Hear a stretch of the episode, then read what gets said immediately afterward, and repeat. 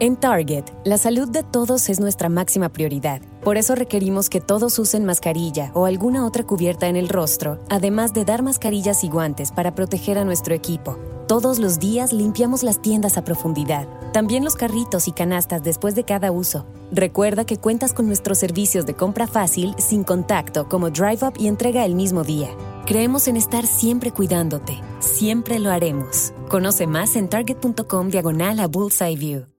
Nada es más importante que la salud de tu familia y hoy todos buscamos un sistema inmunológico fuerte y una mejor nutrición. Es por eso que los huevos Egglands Best te brindan más a ti y a tu familia. En comparación con los huevos ordinarios, Egglands Best te ofrece 6 veces más vitamina D y 10 veces más vitamina E, además de muchos otros nutrientes importantes, junto con ese sabor delicioso y fresco de la granja que a ti y a tu familia les encanta. Todos queremos lo mejor para nuestras familias. Entonces, ¿por qué no los mejores huevos? Solo Egglands Best. Mejor sabor, mejor nutrición, mejores huevos.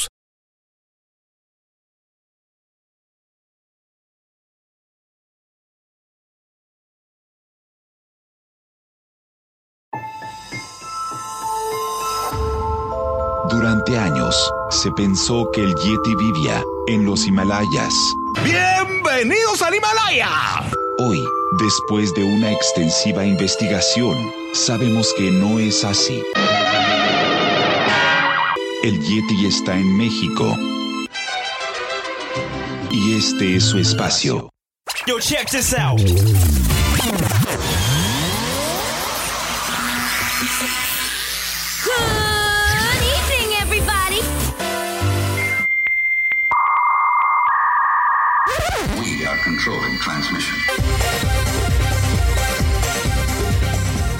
Estás escuchando la nueva temporada de La era del Yeti. Tecnología, actualidad, arte, música, entretenimiento, política y mucho más en este espacio. La era del Yeti.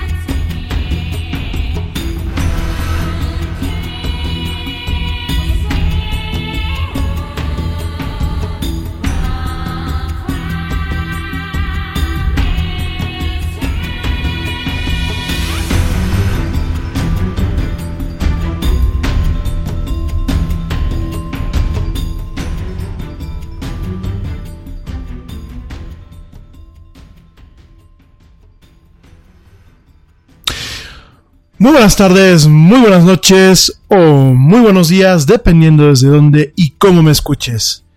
Como siempre, te doy la más cálida, la más cordial y la más sincera de las bienvenidas a este programa que es el programa más de pelos de la radio, esto que es la era del Yeti. Hoy, lunes 15 de octubre del 2018, voy a estar platicando contigo a lo largo de una hora y cachito de mucha actualidad, mucha tecnología y muchas otras cosas más. Bienvenido. De antemano te agradezco mucho que estés conectado escuchándome en vivo y en directo a través de la plataforma Spreaker, donde, bueno, además de poder escucharme, puedes también platicar conmigo utilizando el chat. También gracias por estar en contacto conmigo a través de nuestras redes sociales. Y por supuesto, gracias a ti que no me escuchas en vivo, pero que me escuchas en cualquiera de nuestras plataformas en diferido, entre ellas, bueno, pues Spotify, iHeartRadio, Tuning Radio, Deezer más recientemente y por supuesto el podcast a través de eh, la iTunes Store de Apple y también la Google Play Store, obviamente para eh, las plataformas con Android de Google. Bueno, mil gracias, de verdad. Eh, gracias al equipo, al, equipo técnico y honorario que hoy nos hace el favor de, como siempre, de pues echarnos la mano en esto que es la del Yeti, principalmente a mi equipo honorario editorial este, a George de Negre, que bueno, siempre nos está mandando algunas notas, las cuales vamos a platicar el día de hoy. También al buen Ernesto Carbó, mil, mil gracias. En cabina virtual tenemos otra vez a, eh, a Vicky y a Raúl, mil gracias otra vez. Y bueno, hoy, hoy vamos a estar platicando. Antes que nada, ¿cómo estás? Vamos a arrancar bien esta semana. Antes que nada, ¿cómo estás? Hoy día 15. Espero que estés muy, muy bien. Espero que, bueno, a la gente que le pagan la quincena, espero que te hayan pagado el viernes o te estén pagando el día de hoy. Espero que te encuentre todo muy bien.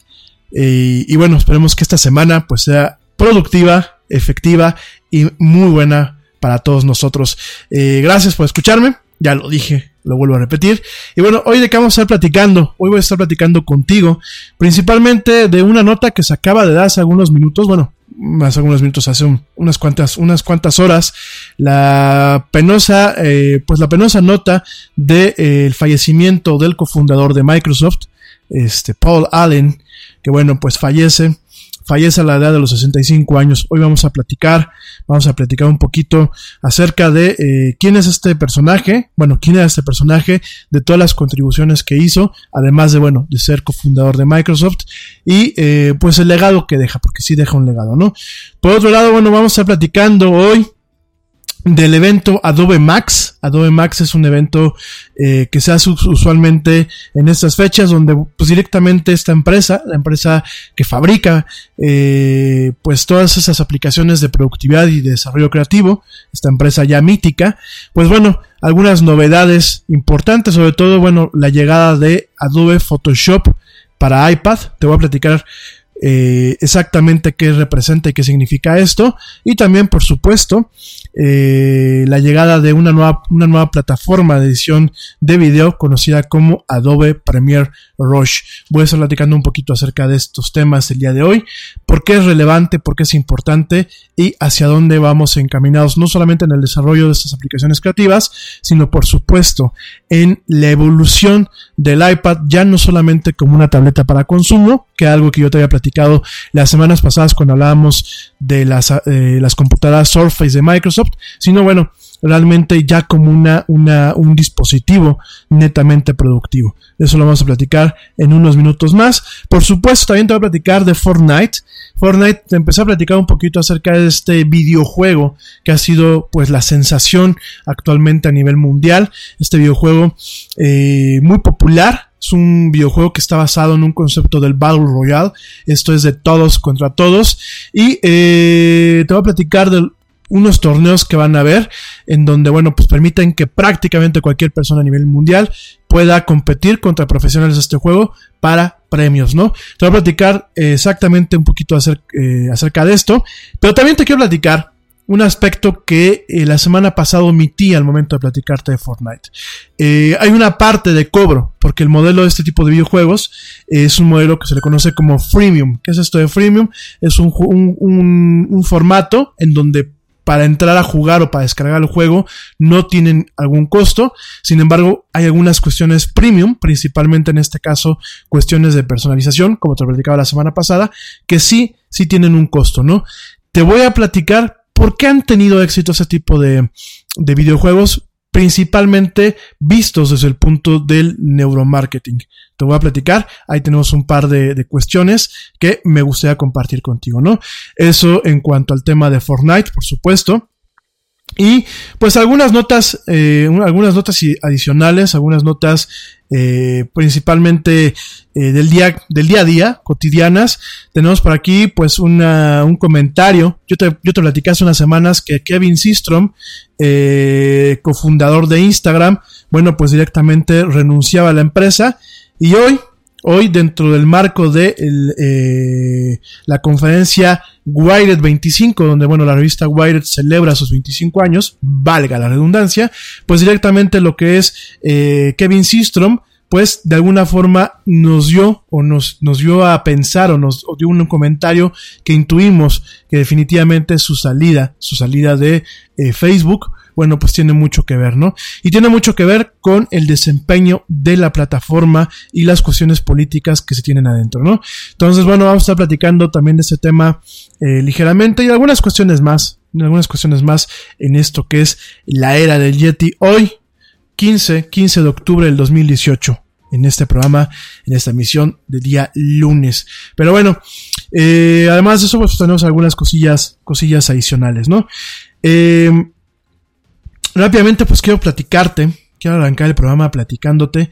Este fin de semana, además de estar eh, trabajando en algo que espero poderte compartir pronto, eh, todavía no te puedo dar muchos detalles, pero por ahí, por ahí eh, posiblemente esté dando en, algún, en algún tiempito una conferencia aquí en el estado de Querétaro ya te platicaré más firme y más cercana a la fecha. Entonces me quedé trabajando buena parte del fin de semana.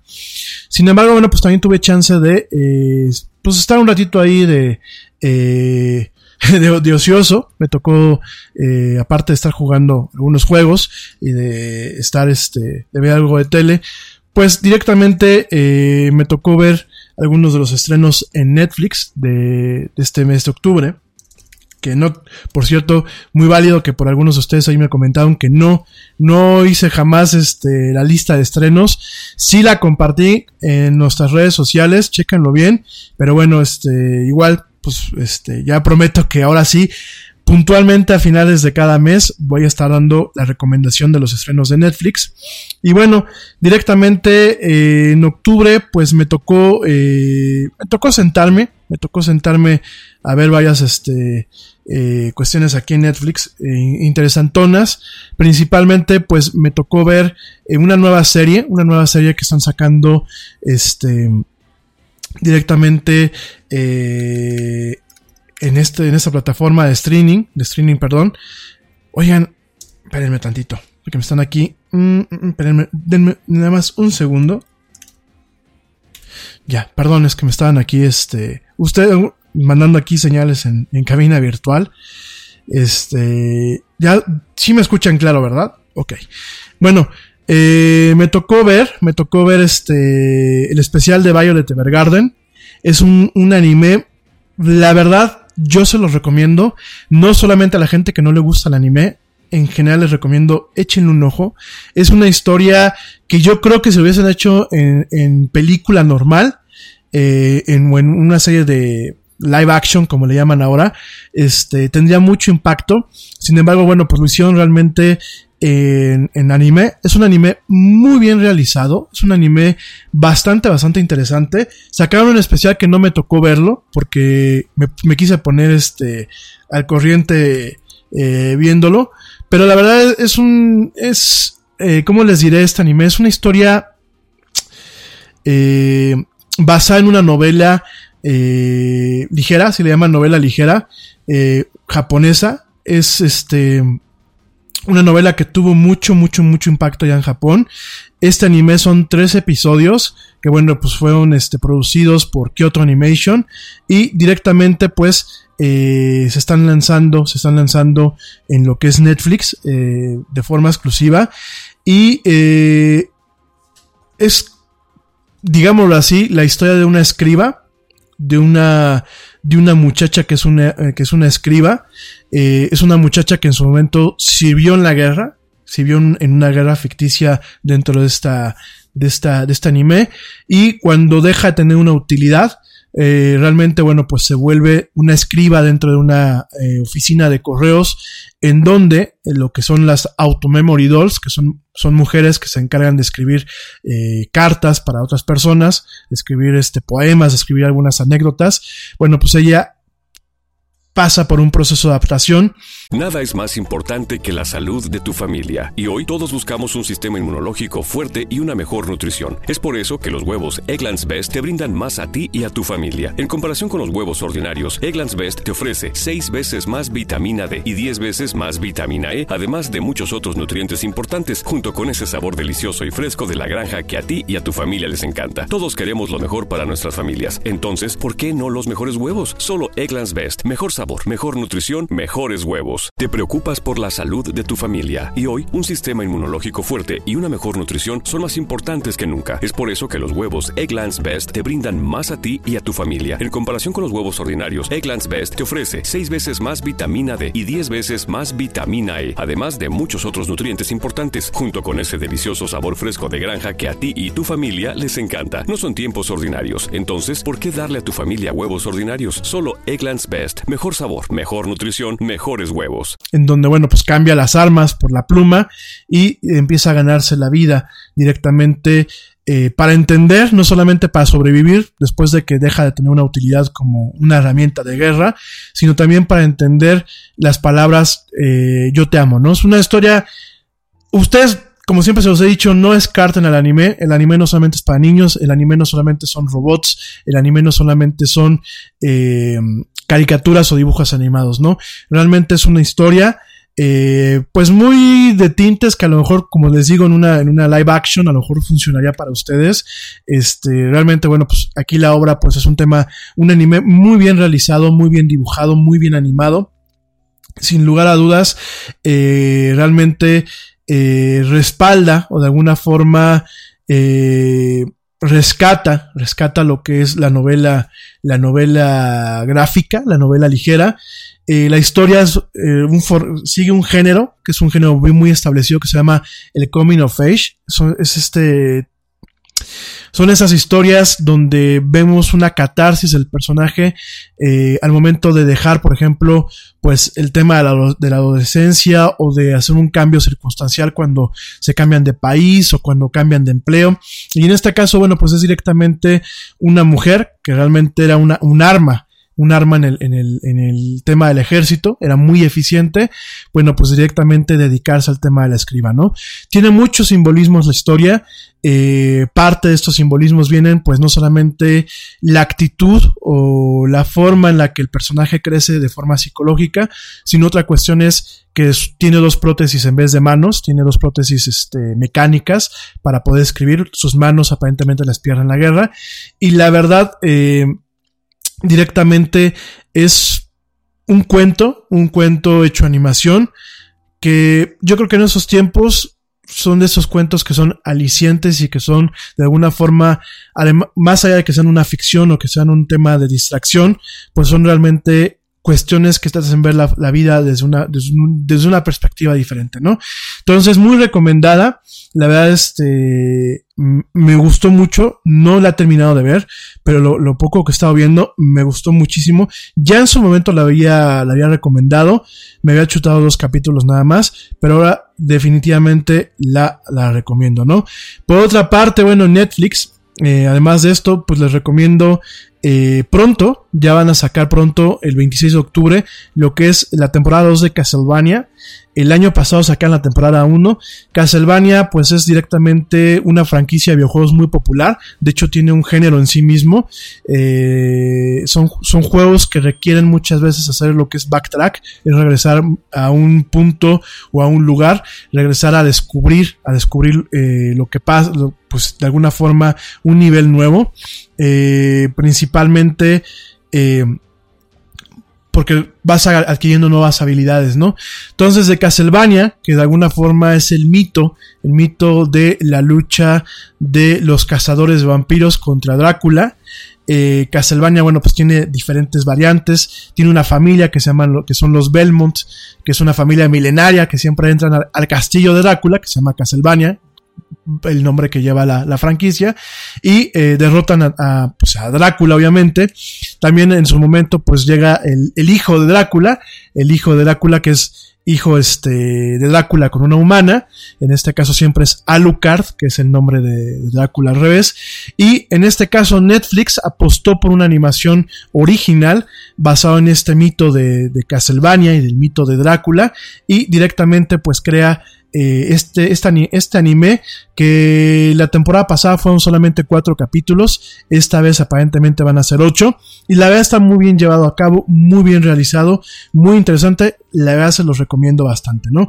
Entonces, este, directamente, eh, eh, échenle un ojo, hay buenas cosas eh, directamente en Netflix este mes. Esto en cuanto a anime. En cuanto a películas, eh, hay una que se llama Secreto de Sangre eh, o Apóstol. No, perdónenme, Secreto de Sangre es otra, Apóstol, que ya se estrenó este fin de semana. Es una película de terror, una película de terror bien realizada, este, muy bien trabajada. Échenle un ojo también. Yo eh, tuve la oportunidad de ver algunos, este, algunos, este, ¿cómo se llama? Eh, al- algunos cortos, algunos trailers y también ver algunas entrevistas eh, al director. La verdad, promete bastante esta, esta película. Re- realmente están llevando eh, em, pues buenas producciones en el tema de, de Netflix. Esta producción es de Gareth Evans. La verdad es que es dramática la, eh, dramática la película. Es lo poco que me ha tocado ver y, y leer un poco acerca de ella. Está muy bien realizada. Eh, no es un remake de. Realmente la película está basada en una película, en otra, en otro, en otro clásico, clásico de, de ese tipo de, de películas de terror y de lo que le llaman este, pues de shock. Son películas como muy sangrientas y muy, eh, ¿cómo les diré? Como de sustos, ¿no? De sustos tal cual, ¿no? Que yo la- realmente no me las quiero dar de muy acá, pero mira, los- las últimas décadas que me ha tocado ver películas de terror, o me termino durmiendo o me termino fastidiando, ¿no? Y creo que realmente The Wicker Man eh, fue una de las películas en 1973 que lanzaron. Eh, esta película es de Robin Hardy. The Wicker Man, pues me parece que fue una película eh, mala en muchos aspectos, pero de alguna forma construyó sobre algunas cuestiones como el, el eroticismo, un eroticismo que a lo mejor fue mal llevado de una forma dramática, bien llevado en el manejo eh, de, la, del, ¿cómo te diría? En el manejo escénico, en el manejo, en el manejo de, la plástica de la película. Eh, un final bastante crudo, bastante inesperado y a mí no se me olvida. No te quiero dar este, no te quiero dar spoilers. Sin embargo, bueno, pues de Wicker Man a mí me tocó verla en la carrera y me quedé así con Juat. Al principio sí dije, bueno, pues es una porquería. Después con el paso del tiempo, pues entendí que hay cosas rescatables. Y son de esas películas que en su momento uno dice, bueno, pero ¿qué acabo de ver, no? Y sin embargo van, van formando, pues de alguna forma, eh, un culto, un culto que, pues de alguna forma val- valora valora ciertos aspectos de la película, ¿no? En ocasiones parte de las películas de culto eh, o parte de, de los clásicos no solamente o no se respaldan en lo que en lo que los elementos críticos muchas veces se sustentan, ¿no? Sino que realmente cuando uno desmenuza en la ocasión de las películas, como en, en su momento fue Blade Runner, y va analizando los aspectos por separados, pues bueno, uno se va dando cuenta que en su momento son verdaderas obras de arte, ¿no? Dentro de la mierda en ocasiones, pues se encuentran estas pequeñas joyas, ¿no? Entonces, bueno, The, Wicked Man es una película que en su momento a mí, yo me acuerdo, The Wicker Man, perdón, no Wicked Man. Wicker Man yo me acuerdo que fue una película que cuando la vi en la carrera me quedé así de, con cara de Juat. Y de alguna forma, eh, Gareth Evans, que es el director de la película The Raid, pues eh, nos trae esta película que se llama Apóstol, que es, pues, es, un- es una película de horror y de drama que eh, de alguna forma empieza donde The Wicker Man comienza, de acuerdo a lo que yo, a mí me toca ver en los trailers y viendo algunas, este, algunas entrevistas, y le da una narrativa que intenta subsanar aquellos defectos que en aquel, que en aquel entonces esa, película de 1973 tuvo, ¿no? Eh, me parece que va a ser una propuesta muy, muy interesante. Los trailers me, me he quedado, eh, me he quedado eh, encantado. La película va de un hombre que recibe una carta que lo lleva a una comunidad religiosa en las Islas Británicas, ¿no? Donde, bueno, pues directamente se le pide que salve una vida, ¿no? Entonces, este, pues es, un, es, es una historia de cómo muchos de estos cultos eh, religiosos, estos, estas sectas religiosas, estas comunidades religiosas, pues realmente en ocasiones pueden distorsionar su fe y llevarlos a cometer, bueno, pues actos innombrables, ¿no? Entonces, yo la verdad, este, me acuerdo mucho de, de Wicked Man y todo se me pone este la, la, la, piel chinita. Eh, de alguna forma, y yo no quiero, no quiero ir ningún tipo de sensibilidad, pero de alguna forma ese tipo de películas, aunque rayen en un tema de ficción y aunque rayen muchas veces en la violencia gráfica, en el erotismo y en algunas cuestiones para poder venderse, no en el término de taquilla ya solamente, sino venderse como un concepto visual, creo, siempre he pensado que son películas que en el fondo llevan una moraleja de precaución a llegar a cualquier aspecto radical en muchos sentidos de la vida, ¿no? En este caso, bueno, pues es un tema de precaución, una historia de precaución en el tema eh, de las religiones mal llevadas, sea la religión que sea, y eh, por supuesto, también tiene algunos tintes políticos, por supuesto, también tiene algunos tintes personales, por supuesto, eh, Wicked Man al final de la trama te dejaba pensando si muchas de las cuestiones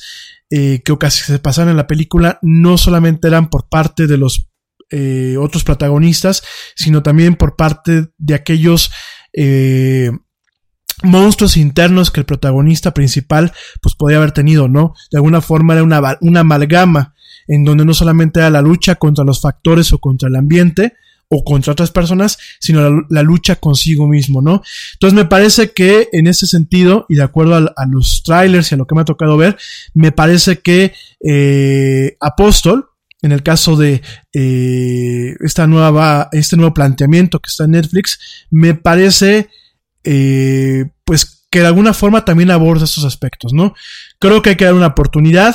Este fin de semana me tocó ver los trailers otra vez, entonces también la recomiendo. Eh, creo que es muy prometedor lo que está manejando hoy en día Netflix y eh, pues quise también no dejarlo y recomendártelo de una vez, ¿no? De cualquier forma, bueno, pues el jueves te lo volveré a recordar para el fin de semana, ¿no?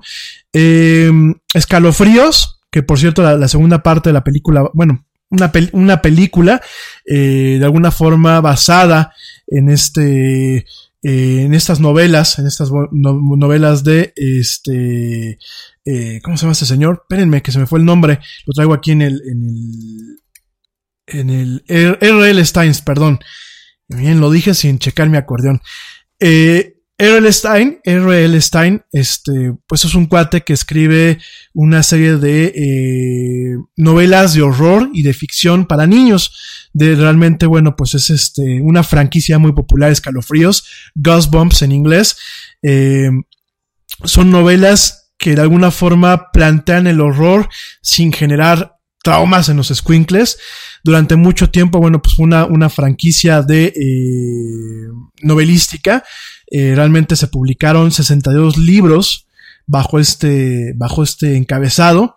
Y eh, más adelante, bueno, se, hizo una serie, una serie de televisión. se hizo una película, una, una película donde salió Jack Black como el personaje del escritor. Y eh, ahora, recientemente, bueno, pues va a sacar la segunda parte de eh, Ghostbumps, Ghostbumps, este, la segunda parte. Y eh, bueno, ya se sacó, de hecho, salió en Estados Unidos ya, donde pues este fin de semana eh, recaudó 16 millones de dólares. Y este, Vayan a ver al cine cuando la lancen aquí en México, esta de Ghost Bombs, que sale, sale esta semana, el 23, el, espérenme, déjenme, se los confirmo, ¿no? Eh, déjenme se los confirmo. Bueno, a lo que voy, antes de seguir con todo este rollo, porque no iba por allá, pero no, ya se estrenó, ya se estrenó este fin de semana. De hecho, se llama Go, este, Escalofríos 2, Halloween Halloween Encantado, no sé cómo se llama aquí en México, lo estoy viendo aquí en inglés. De hecho, bueno, pues ya está en varios horarios, se estrenó este fin de semana también aquí en México. Y como parte del lanzamiento de esta película, pues directamente se está, se está pasando toda la serie original, toda la, toda la primera temporada, también en Netflix, ¿no? Muy recomendable Escalofríos. A mí de niño me gustaba mucho cuando la pasaban, este, en Nickelodeon. Está Escalofríos. Está Escalofríos también la película que se estrena hoy. Hoy se estrena la película, la primera parte donde sale Jack Black. Se estrena directamente ahora el 15 de octubre, hoy mismo.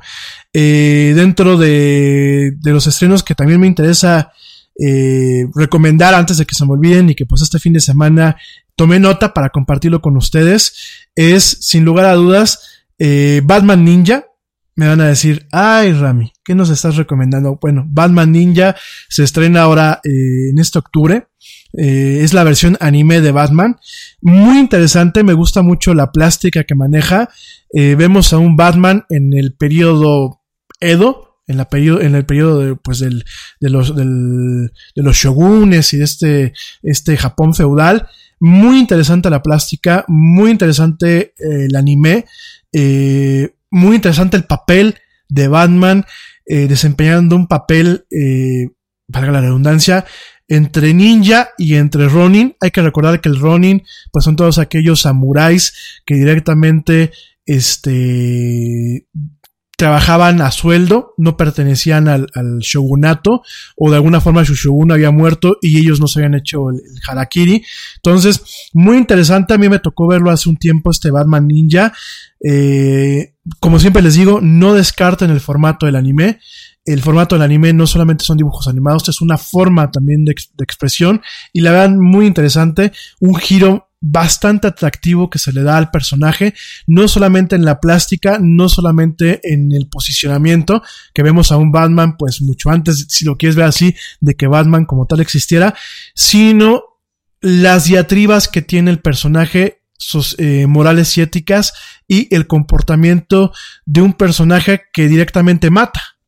Porque hay que recordar que Batman dentro de la franquicia de DC Comics es un personaje que no mata, en, dentro de los... Nada es más importante que la salud de tu familia. Y hoy todos buscamos un sistema inmunológico fuerte y una mejor nutrición. Es por eso que los huevos Egglands Best te brindan más a ti y a tu familia. En comparación con los huevos ordinarios, Egglands Best te ofrece 6 veces más vitamina D y 10 veces más vitamina E, además de muchos otros nutrientes importantes, junto con ese sabor delicioso y fresco de la granja que a ti y a tu familia les encanta. Todos queremos lo mejor para nuestras familias. Entonces, ¿por qué no los mejores huevos? Solo Egglands Best. Mejor sabor, mejor nutrición mejores huevos. Te preocupas por la salud de tu familia y hoy un sistema inmunológico fuerte y una mejor nutrición son más importantes que nunca. Es por eso que los huevos Egglands Best te brindan más a ti y a tu familia. En comparación con los huevos ordinarios, Egglands Best te ofrece 6 veces más vitamina D y 10 veces más vitamina E, además de muchos otros nutrientes importantes, junto con ese delicioso sabor fresco de granja que a ti y tu familia les encanta. No son tiempos ordinarios, entonces, ¿por qué darle a tu familia huevos ordinarios? Solo Egglands Best. Mejor sabor, mejor nutrición nutrición, mejores huevos. Cánones principales, al igual que Superman, son personajes que no matan. Y en este caso, bueno, pues vemos un personaje que se atreve a llegar en algunos casos, pues a, matar, ¿no? Entonces, muy recomendado. Batman Ninja se, se, estrena el 24 de octubre, esta semana, el fin de semana, para que lo vean. Igual el jueves se los voy a volver a recordar. Una película que me gusta mucho, que la van a estrenar a finales de este mes. Una película ya clásica con este Bill Murray, que me parece un comediante espectacular. Este Rock de Casbah, que bueno, Rock de Casbah eh, viene viene de una canción eh, ya bastante clásica, así como dicen en el radio Oldie Bad Goodie, de eh, The Clash, de este grupo británico que es The Clash, este rock punk que se llama Rock de Casbah. Te la pondría, pero pues tenemos que pagar derechos por ella, entonces no te la voy a poner en, este, en esta emisión.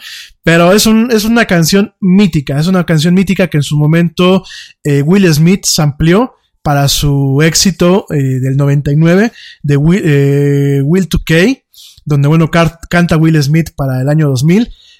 Eh, esta canción de Will 2K eh, Will 2000, pues lleva un sampleo de Rock, Rock de Casbah. Es una canción muy clásica y la película con Bill Murray a mí me encantó. Échenle un ojo, es un tema ahí este, de estas aventuras. Eh, muy, muy recomendable. Esta, la están, la están pasando todavía, este, ¿cómo se llama? En, en HBO, en Cinema, Cinema, Cinema Golden, Golden Choice, este, ¿cómo se llama? En, en este, ¿cómo se llama? En, en, en, en Sky, en esos, en esos paquetes aquí de, de, paga aquí en México. En Estados Unidos está disponible en otras plataformas, pero bueno, aquí en México, pues esta película del 2015, eh, dirigida por este Barry Levinson y Mitch Glaser, Sí, ¿verdad? Mitch Glaser, Mitch Glaser, perdón. Bueno, pues este lleva a Bill Murray, a Bruce Willis, a Kate Hudson, a Zoe de Chanel, a Scott Kahn, a Danny McBride, y es una película en donde, bueno, Bill Murray sale de un, eh, un, man, un, manejador de rock, un representante de rock, que pues quiere llevar a su grupo a Afganistán, ¿no? Entonces, este, de verdad muy divertida, es una, una película que tiene un, tiene un toque como al cine de los Cohen, de este, este toque así como de cine eh, de anécdotas absurdas, pero bueno, a mí en lo, en lo particular me gustó muchísimo y vuelvo a repetirlo, el papel de Bill Murray como el manager de este grupo es tremendo. Entonces, muy recomendada esta película, ¿no? Y eh, algunos documentales, algunos documentales este, interesantes, pues dentro de Netflix, Making a Murderer, que me tocó ver este, la temporada del, del, la primera temporada de Making a Murderer, muy recomendable el documental, échenle un ojo es escalofriante, pero la verdad, este, deja, pues, deja mucho que pensar. Eh, vamos a ver qué tal la segunda temporada. Making a Murderer, que se estrena esta semana, el 19 de octubre. Eh, también, bueno, vamos a, va a estar eh, un documental que a mí me, me, parece que también habrá que ver, que se estrena, se estrenó el fin de semana. Vi los trailers, vi algunas entrevistas a, a los directores. Se llama Feministas, ¿qué estaban pensando? De verdad, yo creo que hay que verlo no solamente para entender los movimientos radicales de feminismo hoy en día, sino en general cualquier movimiento radical que hoy está pasando, ¿no? Entonces, eh, muy recomendable. Yo a ver si tengo chance de verla esta semana y lo platicamos aquí en la del Yeti, si no la estaré viendo ya el fin de semana, pero échenle un ojo, ¿no? Este, y además en videojuegos, fíjense que me tocó, eh, ya, ya, ya hice mi, mi muñequito en Fortnite. Es un juego, híjole, a lo mejor yo porque ya estoy chaborruco, a lo mejor de los chavos más chavos, este, no, este, no les, no les costará trabajo, pero a mí me costó trabajo, eh. De verdad es un juego muy difícil. Desde que te conectas tienes que estar a la defensiva, porque nunca falta quien te llega o te dispara a lo lejos, o te acuchilla de cerca, o te pega con un hacha. Muy entretenido, en unas cuestiones muy absurdas, eh, del tipo de armas que hay. Eh, muy loco, muy locochón. Un mundo grandísimo para explorar. Este, sí combina dos factores, que es el tema de supervivencia y el tema de lo que es el Battle Royale. Háganse de cuenta que me sentí un poquito como en, eh, como si yo fuera el protagonista de los Juegos del Hambre. Eh, tienes que realmente estar muy atento para sobrevivir. Me gustó mucho, lo voy a estar jugando eh, poquito a poquito para platicarles. Entiendo el valor de, de pues, lo que llama a que mucha gente está enviciado. Hoy te voy a platicar un poquito acerca de ello. Pero de verdad, este, me costó mucho trabajo, pero me divertí muchísimo. Le voy a dar este, su oportunidad. Lo jugué en la versión de Switch, déjenme les digo. Me lo bajé primero para Switch, no lo he bajado para mi Xbox, me lo jugué en la versión de Switch. Eh, lo voy a checar en Xbox porque en el Switch siento que me cuesta más trabajo los controles. Como que mis manotas de Yeti no me ayudan. Este, la verdad yo les recomiendo la versión de Switch si no tienes otra consola o cuando quieres andar jugando en un lugar este, donde no tienes tu consola principal, pero sí es como más difícil, ¿no? Más allá de, del tema gráfico, que dicen que hay una disminución, obviamente hay que adaptar el juego para lo que es la Nintendo Switch. Más allá de ese tema, eh, yo lo sentí un poco más, más escabroso, ¿no? A lo mejor ya no tengo la edad para, para el control de la Switch, ¿no? Lo voy a probar en, en, en, en la Xbox, pero muy divertido. Y lo que sigo jugando, que cada estoy más picado, sobre todo por el, porque me ha, me ha obligado a informarme de algunas cuestiones. Es sin lugar a dudas el Elite Dangerous. Elite Dangerous, eh, de verdad, lo recomiendo mucho, este, gente, gente que, tengan Xbox o que tengan PlayStation 4 o que tengan una, una PC con la suficiente eh, capacidad. Elite Dangerous, fíjense que más allá de la simulación de naves, que lo platicaba el jueves con ustedes, más allá de la, de la simulación de naves eh, y más allá del tema de multiroles que uno puede llegar a tener en el juego, a mí por lo menos me ha eh, motivado aprender un poco más de astronomía, ¿no? Eh, sobre todo para ubicar algunos eh, sistemas que hay ahí. El otro día, bueno, pues me enteré este, eh, que por ejemplo, algunas vicisitudes, por ejemplo, de los sistemas binarios. ¿Qué es un sistema binario? Eh, directamente, pues es un sistema donde hay dos estrellas, como el, como el Sol, que están muy, están cercanas la una de la otra, ¿no? Entonces, inclusive hay sistemas binarios donde una estrella orbita la otra, ¿no? Que son cuestiones bastante raras, ¿no? También me tocó aprender lo que son la secuencia principal, que es una secuencia principal, pues es un grupo de estrellas, eh, una clasificación de estrellas, donde eh, se, se toma en cuenta lo que es el brillo de la estrella y cómo están funcionando, ¿no?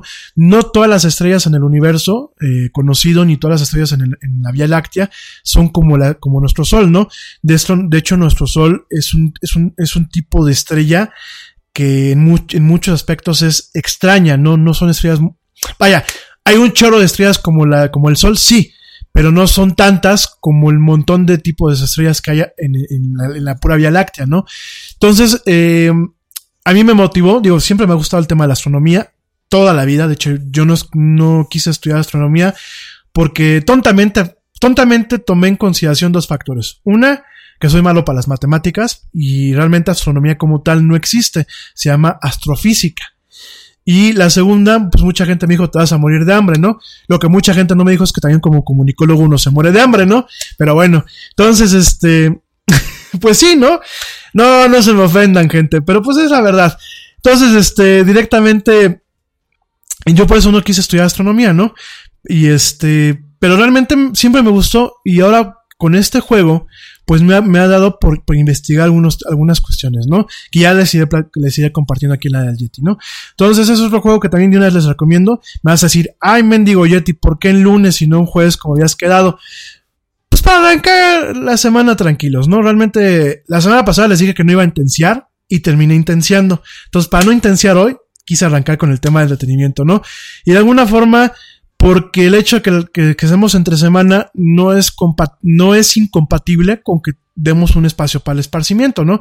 Yo creo que si uno se organiza y saca la chamba a tiempo o saca el tema de las tareas escolares o el tema de las cuestiones a tiempo, pues siempre tiene un, un, un tiempito para poderse ver la tele, aunque sea una hora o dos horas, o jugar un juego una hora o dos horas, ¿no?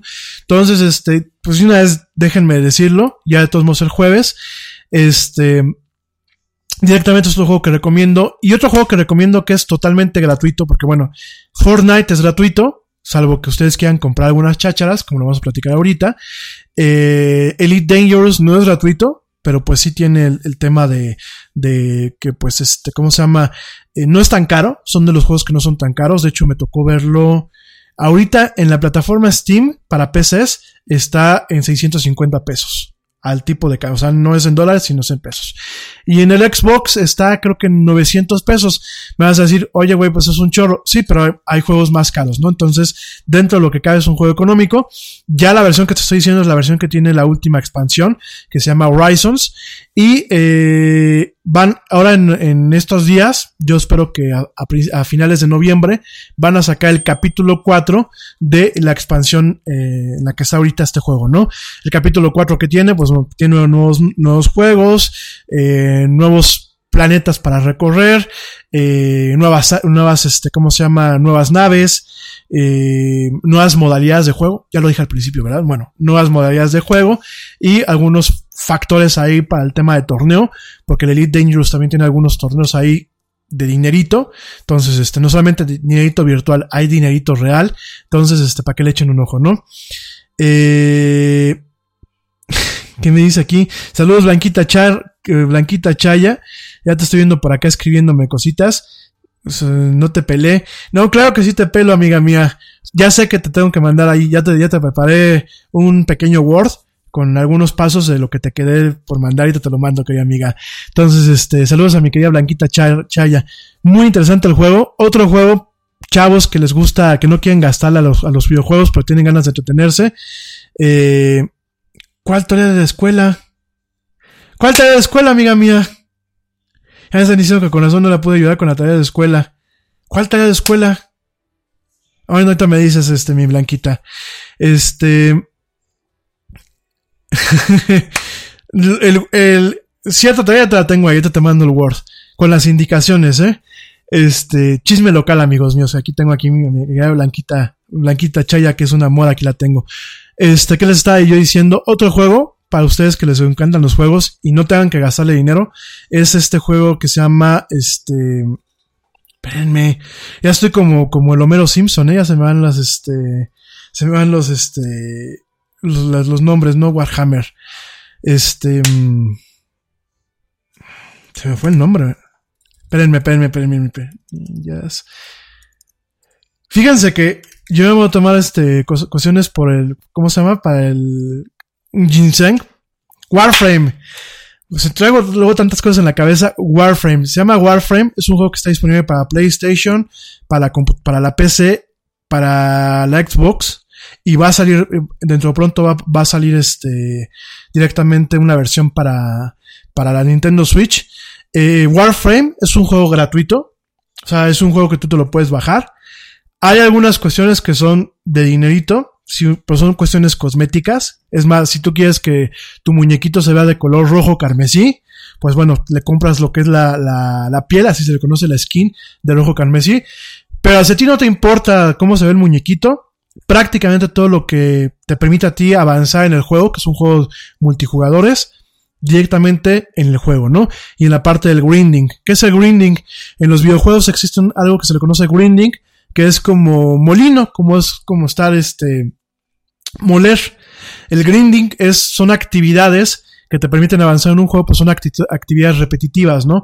Entonces, eh, hay juegos, principalmente, bueno, pues que te gusta, el 80% de los videojuegos hoy en día tienen en menor o mayor escala la parte del grinding, ya sea para experiencia, ya sea para conseguir algún poder, ya sea para conseguir algún algún artefacto o algún, o algún tema, está el tema de grinding.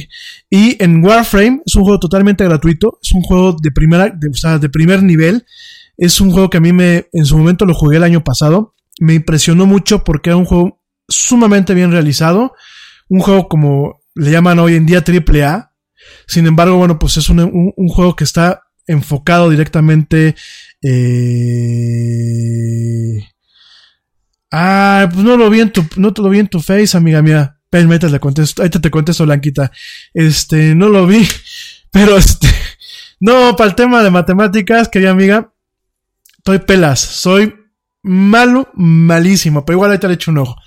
Este, déjenme, este, este juego de Warframe, de verdad es un juego muy bien realizado, con valores de producción muy altos y, eh, muy recomendado, sobre todo porque no cuesta dinero y es un juego que te puedes entretener un X número de tiempo jugando con él, ¿no? Entonces, nada más para que lo tomen en cuenta, las opciones gratuitas, el Fortnite, ahí te voy a platicar acerca de él, y este, y bueno, pues nada más para que lo tomen en cuenta, ¿no? Entretenimiento Netflix, ya les dije el tema de los videojuegos, para que empecemos el lunes a gusto, ¿no? Sobre todo porque los lunes, fíjense que son, aunque uno sea su propio jefe, son días así como, ay, y, y, yo siento como que es así, como con una máquina los engranajes no están tan aceitados.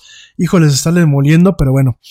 Oye, pues hoy te voy a platicar, ya en serio. Ya me eché mi rollito. Que cosa que no fue regañada, ¿eh? Porque luego me dicen, ay, el Yeti sale echando cacayacas o pestes o regañándonos. Entonces, abrí el lunes hablando de temas un poco más agradables, ¿no?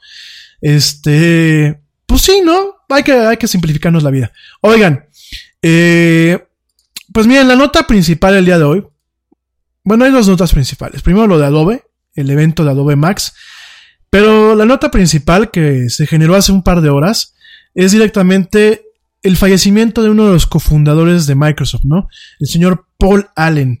El, señor Paul Allen que fallece hoy tristemente por complicaciones de el linfoma de no, eh, no Hodgkins. Es un tipo de linfoma que eh, los linfomas como tal es una enfermedad del cáncer en lo que es parte del sistema linfático y un cáncer derivado en lo que es este eh, parte del sistema inmunológico y los glóbulos blancos, ¿no? Em, directamente el señor Paul Allen tenía 65 años, la verdad muy joven. Me van a decir 65 años jóvenes. Sí, señores, hoy inclusive hablar de, un humano que llega a los 90 años, a mí me parece que también se habla ya de un término de juventud, porque si la persona está cuerda y, muchas tienen una actitud que va más allá de una actitud hacia la vida y como persona que va más allá, obviamente, de lo que muchas veces un chavo de 20 puede llegar a tener, pues me parece que la edad se ha vuelto un tema más relativo, ¿no? Este, de hecho, yo me acuerdo que hay una, una entrevista célebre con Kevin Bacon que decía, y nunca se me olvida, Kevin Bacon en una revista, el actor Kevin Bacon, eh, en una revista de Rolling Stones, donde decía que los 40 eran los nuevos 30 y cuando uno hace un análisis de cómo ha funcionado la expectativa de vida y cómo funciona el tema de un ser humano productivo, pues te das cuenta que antes a los 40 ya estabas, ya estabas pelas, ¿no? O sea, hace 40, 50 años decían es que ya llego a los 40 y pues ya empezaban a verte así como con, con olor a viejo, ¿no? Eh, ya no te digo a principios del siglo, del siglo XX, ¿no? En los 1900, eh, ya, ya llegabas a los 30 y ya prácticamente estabas llegando a un punto de vida en donde pues decías, ahí muere, ¿no? No estoy echando ningún choro. Obviamente la expectativa de vida con, la, con los avances de la medicina, la ciencia y también, ¿por qué lo vamos a decir? Los avances en, el, en las oportunidades que uno a veces tiene para cuidar la vida, pues obviamente eso hacen que puedas llegar hoy tranquilamente a los 90 o 100 años con, un, con una buena, eh, una buena calidad de vida, todavía funcionando bien. Obviamente hay cosas que se acaban en este, en este mundo, pero cada día Digo, a mí me toca ver gente de 100 años que ve mejor que yo, que yo ya tengo una vista medio, medio chafa desde hace muchos años. Hacen ejercicio, por ahí me tocó ver el otro día en un programa de Don Francisco, una señora de 90 años que hace ejercicio, tiene un cuerpo envidiable. Este, bueno, la señora hace más ejercicio que yo. Yo tengo treinta y tantos y, yo salgo a caminar y a veces, a veces me, aviento mis tres kilómetros caminando y hay veces que llego a 100 metros y ya traigo el, este, casi casi la bombona de oxígeno a un lado, ¿no? Entonces, como sea, pues es, la verdad es doloroso que una persona talentosa, filántropa como, como Paul Allen, pues haya fallecido a los 65 años. Eh, a principios de este mes comentó que pues estaba siendo tratado, tratado para esta enfermedad. Desafortunadamente, bueno, pues no pudo, no pudo vencerla. ¿Y eh, quién era Paul Allen? Bueno, Paul Allen era eh, un amigo de la infancia de Bill Gates. Realmente eh, todo el mundo dice Microsoft igual a Bill Gates, pero no. Realmente Microsoft igual a Bill Gates y Paul Allen. Eh, Paul Allen y, e, y él crearon lo que es Microsoft en 1976-75. Él dejó la empresa en mil, 1983 cuando fue tratado para un este un linfoma de Hodgkin. Hay dos tipos de linfoma, el not Hodgkin y el Hodgkin, ¿no? Entonces, en su momento, este, él renunció en 1983, eh, pero permaneció como un, como un miembro del consejo directivo hasta el año 2000. Eh, fue eh, una persona indispensable no solamente para Microsoft, sino para la empresa. realmente fue un visionario.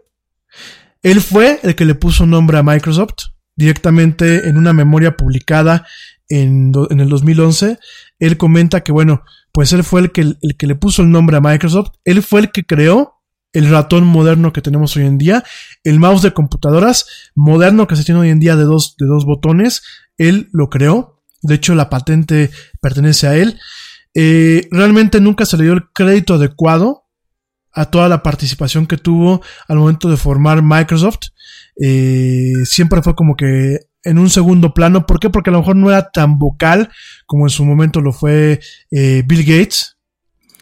Eh, también, bueno, pues hay que reconocer que en el 83, al momento que él se desprende de su rol más importante en Microsoft, pues de alguna forma pasa a un segundo plano. Sin embargo, pues al final del día, al final del día eh, Microsoft no existiría, ni la computación moderna no existiría sin él y sin Bill Gates, ¿no? Eh, realmente cuando deja Microsoft, él crea una empresa, una empresa de inversiones que se llama Vulcan. Eh, directamente él invirtió en diversas compañías y mercados. Vulcan actualmente tiene el Museo de Cultura Popular en Seattle. Este, un grupo que se, un grupo que se dedica a eh, crear o bueno, a manejar lo que es la inteligencia artificial y el machine learning para tratar de predecir o modelar el cambio climático e intentar generar acciones y modelos que puedan preservarlo. Eh, la empresa Strato Launch, Strato está tratando de crear un avión espacial, un transbordador espacial a su manera. Eh, también ha sido un gran filántropo. Eh, directamente él donó, donó 46 millones de dólares a un complejo de edificios en, el sur de Seattle que van a permitir que gente sin casa y sin dinero tengan una residencia, tengan una vivienda.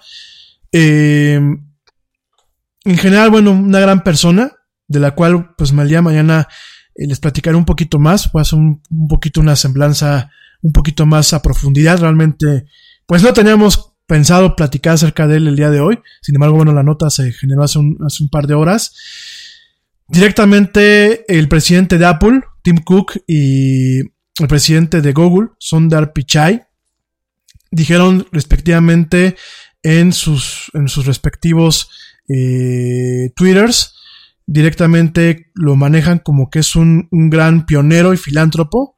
Eh, en el caso de Tim Cook, dijo que su industria había perdido un pionero y el mundo había perdido una fuerza para el bien le envían sus condolencias más profundas a los amigos de Paul, a su familia y a todo el mundo en Microsoft. Eso fue lo que dijo Tim Cook. En el caso de Sundar Pichai, dijo que se habían perdido un, gran pionero de la tecnología. De hecho, agradece públicamente a Paul Allen por sus contribuciones inmensas al mundo a través de su trabajo y de su filantropía y que sus pensamientos de alguna forma están con su familia y con la comunidad entera de Microsoft, ¿no? Y yo te quiero comentar una cosa, ¿no? A Microsoft muchas veces la gente lo pinta como una empresa, como una corporación mala, ¿no?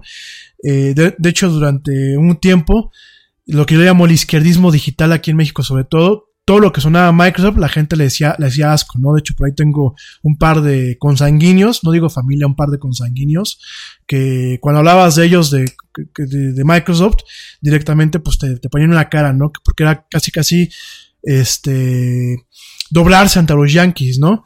Sin embargo, sus dos cofundadores, fíjate lo que son las cosas, sus dos cofundadores, cuando dejaron la empresa, ¿a qué se dedicaron? Directamente a labores de filantropía.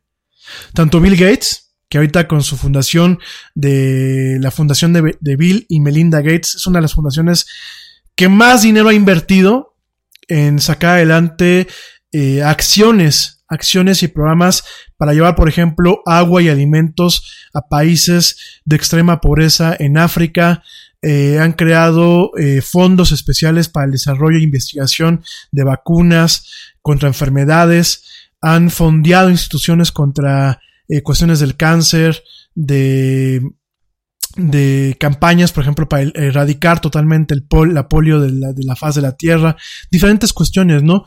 En donde pues tanto en su momento Bill Gates y Paul Allen han invertido sus inmensas fortunas en filantropía, cosa que grandes personajes de la industria de la tecnología no lo han hecho, ¿no?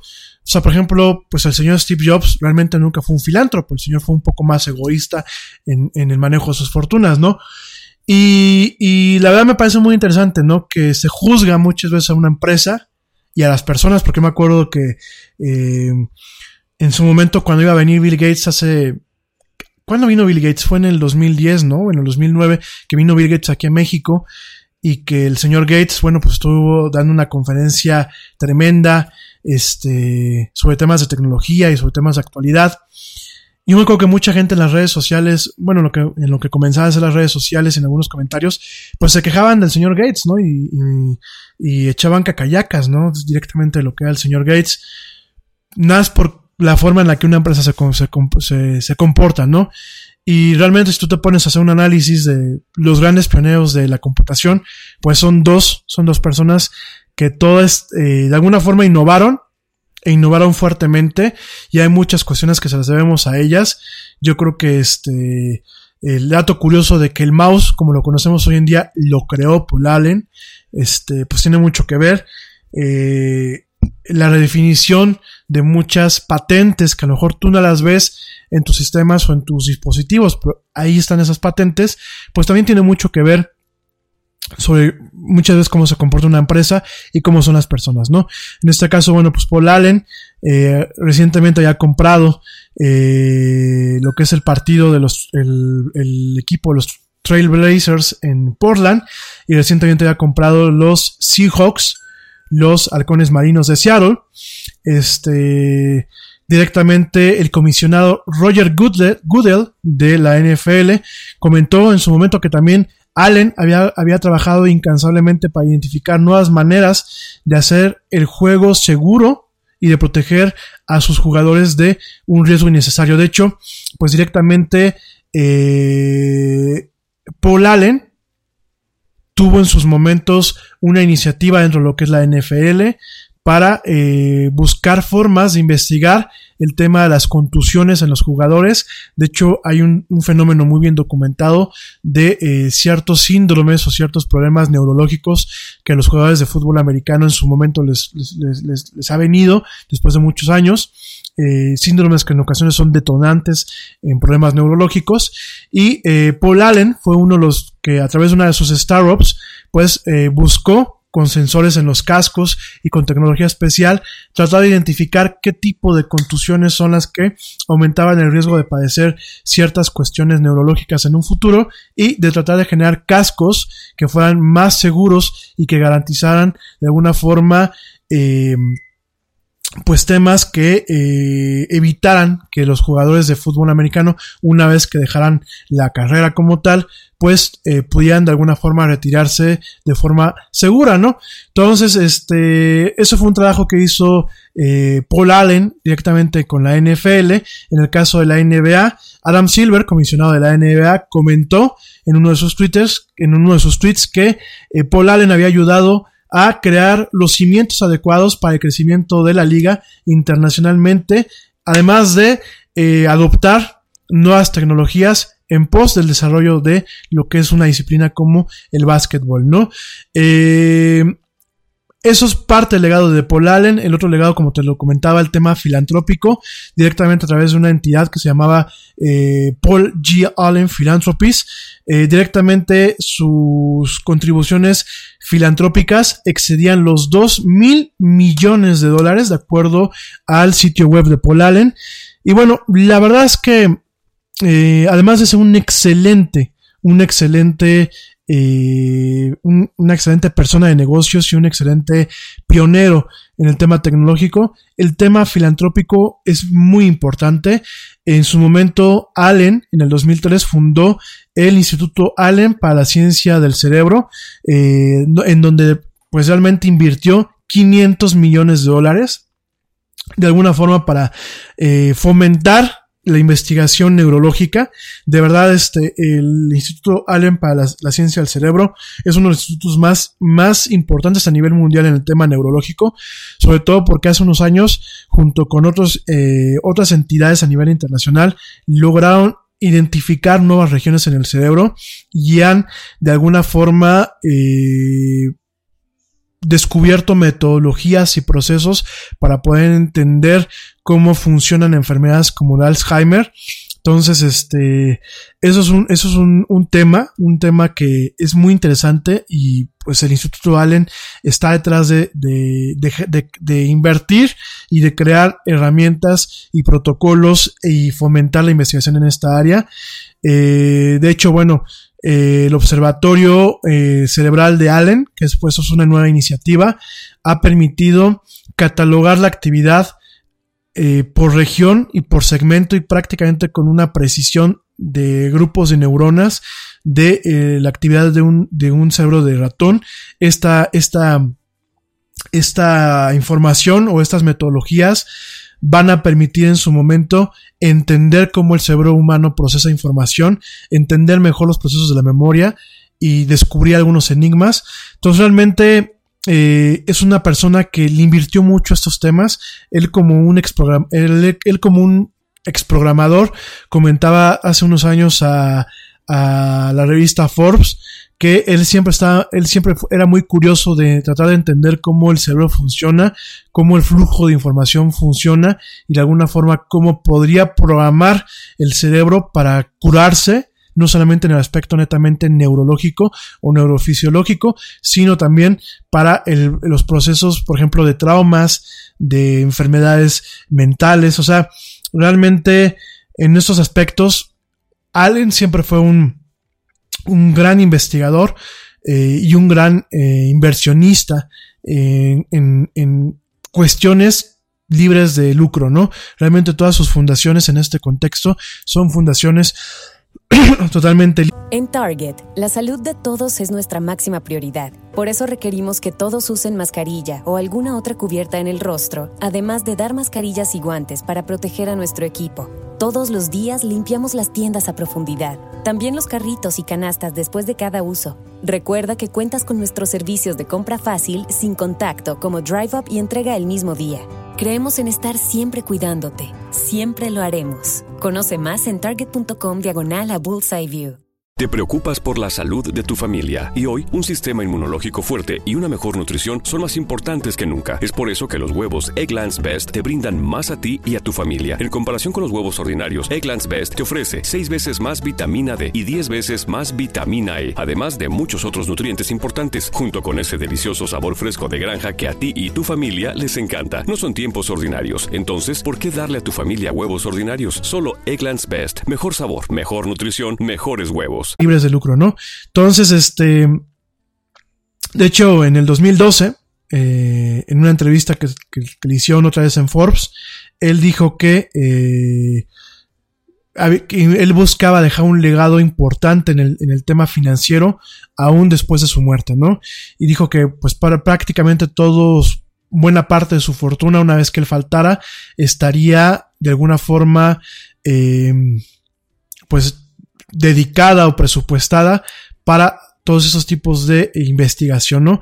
Hay un par de asociaciones más, por ejemplo, el Instituto Allen para las Ciencias Celulares, que se fundó en el 2014, y el Grupo de Fronteras de Paul G. Allen en el 2016, que son dos entidades que buscan eh, de, alguna forma fondear lo que es la investigación eh, de punta en cuanto a temas biomédicos, en el tema de investigación celular, principalmente en áreas en contra del cáncer y directamente eh, en tecnologías que permitan extender eh, la vida, dar calidad de vida y de alguna forma mejorar o curar algunos tipos de cánceres, obviamente desde el enfoque de una, eh, de una pues, organización libre de lucro. Es decir, es una, son entidades que directamente están haciendo investigación, que no van eh, de la mano de una farmacéutica o de la mano de un gobierno. Son entidades que en su momento las investigaciones que ellos, eh, los resultados de los, de los, este,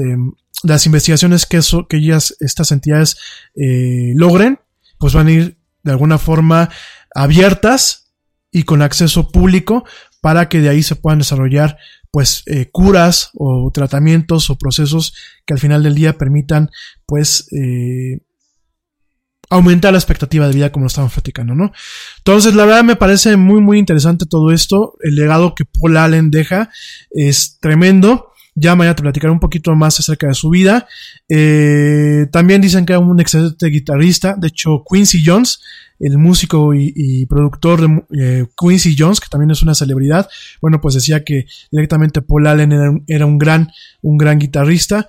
Y bueno, deja un legado tremendo, ¿no? Deja un legado tremendo que, pues la verdad, este, pocas personas dejan en este mundo, ¿no? Ojalá que todos en algún momento eh, tengamos la capacidad de dejar un legado y si, si bien no se puede dejar un legado a lo mejor como el, como el de este personaje, pues yo creo que en todos, en todos, en todos los seres humanos, a nuestras escala o a nuestro tamaño, pues yo creo que lo que uno debe de buscar es eso, ¿no? Dejar un legado de bien, dejar historias de bien, crónicas de bien y gente que se acuerde no por la fortuna que tú tuviste, sino por la aplicación o las cosas buenas que hiciste para el mundo con esta gran fortuna, ¿no?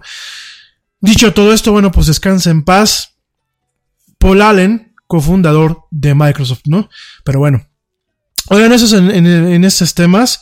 Este, ya mañana te platicaré con más detalle de un poquito más de la obra, obra y legado de, de Paul Allen. Eh, otras noticias rápidamente en el tema de Microsoft, antes de que se me olvide, una nota que te tenía que haber platicado la semana pasada y no lo hice, es que eh, Microsoft está viendo un, portafolio de, patentes eh, a una entidad de código abierto. ¿Y esto es para qué crees que es? Es para proteger a Linux, a Linux de, este, de demandas o de cuestiones legales eh, que puedan venir en un futuro.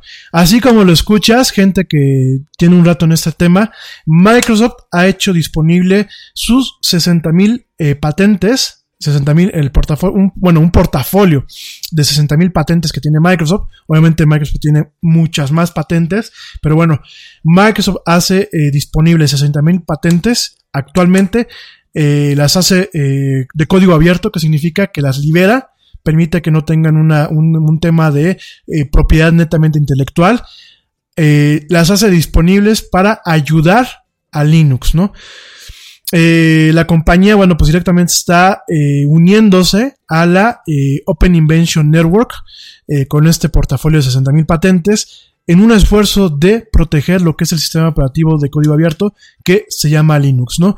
Esto que, es lo que hace es con estos patentes está protegiendo a este sistema operativo de demandas que pudieran haber en un futuro en torno a ciertas funciones, a ciertos códigos o a ciertas operaciones que este sistema operativo eh, puede llegar a tener, ¿no?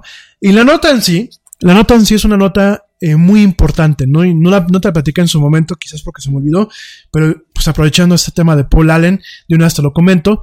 Es muy importante esa nota porque eh, hace, pues hace 20 años quizás, no veíamos o no eh, nos parecía en algún momento factible que Microsoft tuviera una contribución a un sistema de código abierto que en su momento el que era su, su su presidente en aquel entonces, que era Steve Ballmer, había jurado destrozar, ¿no? Yo me acuerdo Steve Ballmer que en su momento se caracterizó porque en una conferencia tenías a Steve Ballmer con una camisa azul sudando como cerdo, eh, diciendo eh, developers, developers, developers, que eran desarrolladores, desarrolladores, desarrolladores, se hizo popular, popular esta conferencia. De hecho, todo el mundo se burla de Steve Ballmer hasta la fecha por, por esa conferencia en donde lo ves ahí al gordito sudando como marrano y de alguna forma motivando malamente motivando a los desarrolladores a escribir aplicaciones para Microsoft, para los sistemas operativos, en ese, en ese caso Windows, y de alguna forma eh, buscando un, frente común para atacar a una amenaza que en aquel entonces tenían en el, ecosistema eh, corporativo, que era Linux, pues es totalmente relevante el cambio de mentalidad de Microsoft, totalmente relevante eh, las aportaciones que ha venido haciendo en, los últimos 5 o 6 años al tema del open source, del código abierto directamente Microsoft en muchas actividades. Y lo que está haciendo y el anuncio que se dio la semana pasada que es la unión eh, de, Microsoft como empresa con un portafolio de 60.000 patentes a lo que es la Open Invention Network para proteger directamente a Linux, que en su momento, bueno, pues era una plataforma que ellos vean como un enemigo, ¿no? Esto pues es un, es algo tremendo, es algo que de alguna forma garantiza el continuo desarrollo de esta plataforma eh, operativa de lo que es Linux. Linux a lo mejor a ti como consumidor normal no te suena y no lo utilizas. Sin embargo, en el tema principalmente de negocios, en el tema principalmente del desarrollo de aplicaciones móviles hoy en día, en el tema de aplicaciones y de sitios web hoy en día, pues una de las plataformas populares es sin lugar a dudas lo que es Linux, ¿no?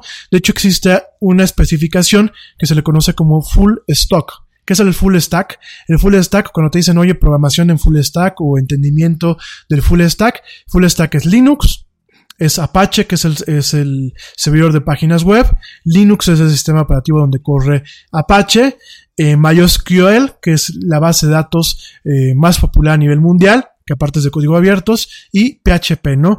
Eh, de hecho se le conoce como LAMP a este full stock y es algo que en todos los cursos modernos de desarrollo de páginas web o desarrollo web o desarrollo de aplicaciones móviles es la parte que nos toca ver, ¿no? Son las, las tecnologías más populares y más efectivas, ¿no?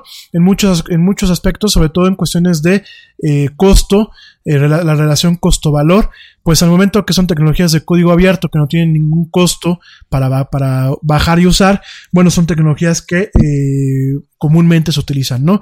Entonces, es muy interesante ver que Microsoft, bueno, Microsoft ya lleva muchos años en donde no ve a Linux como un enemigo, sino que lo ha visto como un aliado desde el punto de vista del intercambio de desarrollo que puede haber y sobre todo en el tema mercadológico, ¿no? Y en el tema de eh, absorción de sus productos y servicios, ¿no?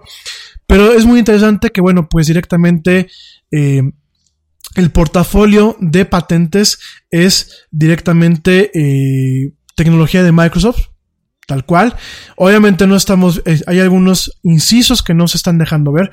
¿Cuáles son esos incisos? Pues todo lo que es la tecnología del escritorio de Windows y todo lo que es la tecnología de los clientes de escritorio de Office. Es la parte que no viene eh, de alguna forma dentro del código abierto, obviamente por obvias razones, pero sí vemos en parte esas patentes y en parte el código que es abierto.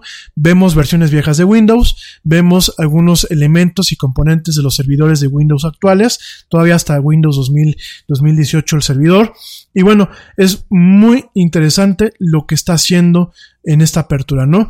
Directamente eh, Scott Guthrie, Guthrie eh, lo que es el presidente, eh, vicepresidente ejecutivo de Microsoft para la nube y el grupo eh, empresarial, comenta en una entrevista a CDNet, dice que ellos quieren proteger los proyectos de código abierto de demandas, demandas que puedan venir de otras empresas o demandas de los mismos despachos de abogados que muchas tienen contratados Microsoft y de esa forma están abriendo todo su portafolio de patentes para lo que es esta OIN, ¿no? Entonces es muy interesante yo te lo platicaba hace, unos minutos, la gente veíamos, bueno, veían, porque yo siempre he sido fan de Microsoft, pero la gente veía muy feo a Microsoft en su momento. De hecho, bueno, pues aquí había el movimiento de izquierdas digitales que prácticamente satanizaban a todo lo que fuera Microsoft y estamos viendo pues a un Microsoft más agradable, a una corporación que obviamente no deja de ganar dinero, que no deja de vender productos, que no deja de ser una corporación, pero que está buscando realmente el crecimiento de plataformas open source de código abierto. Obviamente no es gratis. Sin embargo, bueno, pues vemos un ganar-ganar, tanto por la comunidad de código abierto como la comunidad de ellos. Y vemos a un Microsoft más tolerante, a un Microsoft que realmente está invirtiendo dinero en el tema de open source, que está dotando, dando su, su tecnología y que realmente está buscando que la tecnología sea más abierta, no solamente eh, pues en el tema que le genere un, potencial económico a ellos, sino aún en aquellos proyectos que muchas veces vemos depositados en proyectos educativos, en proyectos eh, comerciales para empresas pequeñas, en proyectos eh, de investigación. Estamos viendo, bueno, pues directamente a un Microsoft que detrás de esta parte corporativa tiene esta parte en donde está manteniendo el conocimiento y las patentes de una forma abierta y utilizables por todo el mundo, ¿no? Entonces es muy interesante, no lo quería dejar pasar. Ya platicaremos un poquito más de lo que es el código abierto, de toda esa iniciativa open source y por qué es importante hoy en día en muchas cuestiones. Lo platicaremos, bueno, en esta semana en la del Yeti, pero por lo pronto pues te dejo con esta noticia, ¿no? Oigan, nos vemos rapidísimo un corte para regresar y platicarte de dos cuestiones que se lanzan hoy en el evento de Adobe Max. La primera es eh, Adobe Premiere Rush, pero la más importante es Adobe Photoshop para iPad. Una versión completa sin eh, limitaciones que pues está lanzando en esta tableta y que de alguna forma estamos viendo una catarsis entre la tableta de Apple, ya no como un medio solamente de consumo, sino directamente como un medio que en su momento va a permitir la producción y la productividad. Pero de eso y más te voy a platicar regresando al corte en esto que es la era del Yeti. Te recuerdo nuestras redes sociales, facebook.com, diagonal la era Yeti, Twitter arroba el Yeti oficial, Instagram arroba la era Yeti. Y sí, definitivamente ya nos puedes también escuchar y ver en YouTube, buscándonos en la parte de arriba como La Era del Yeti. No te vayas, seguimos platicando muy a gusto, es el lunes 15 de octubre en esto que es La Era del Yeti. Ya vuelvo.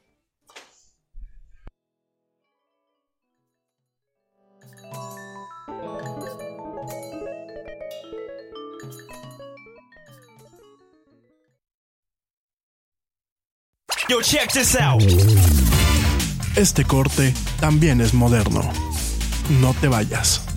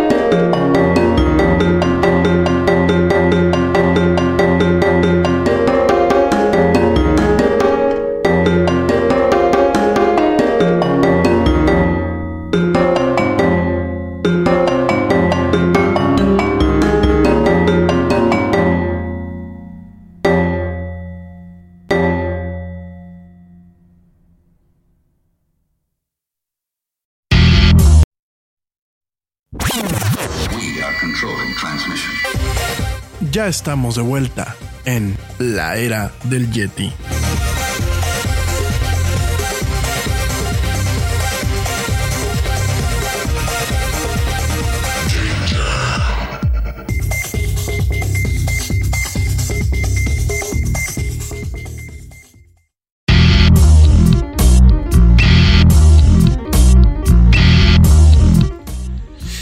Ya estamos de vuelta en esto que es la era del Yeti. Mil gracias a toda la gente que me sigue escribiendo.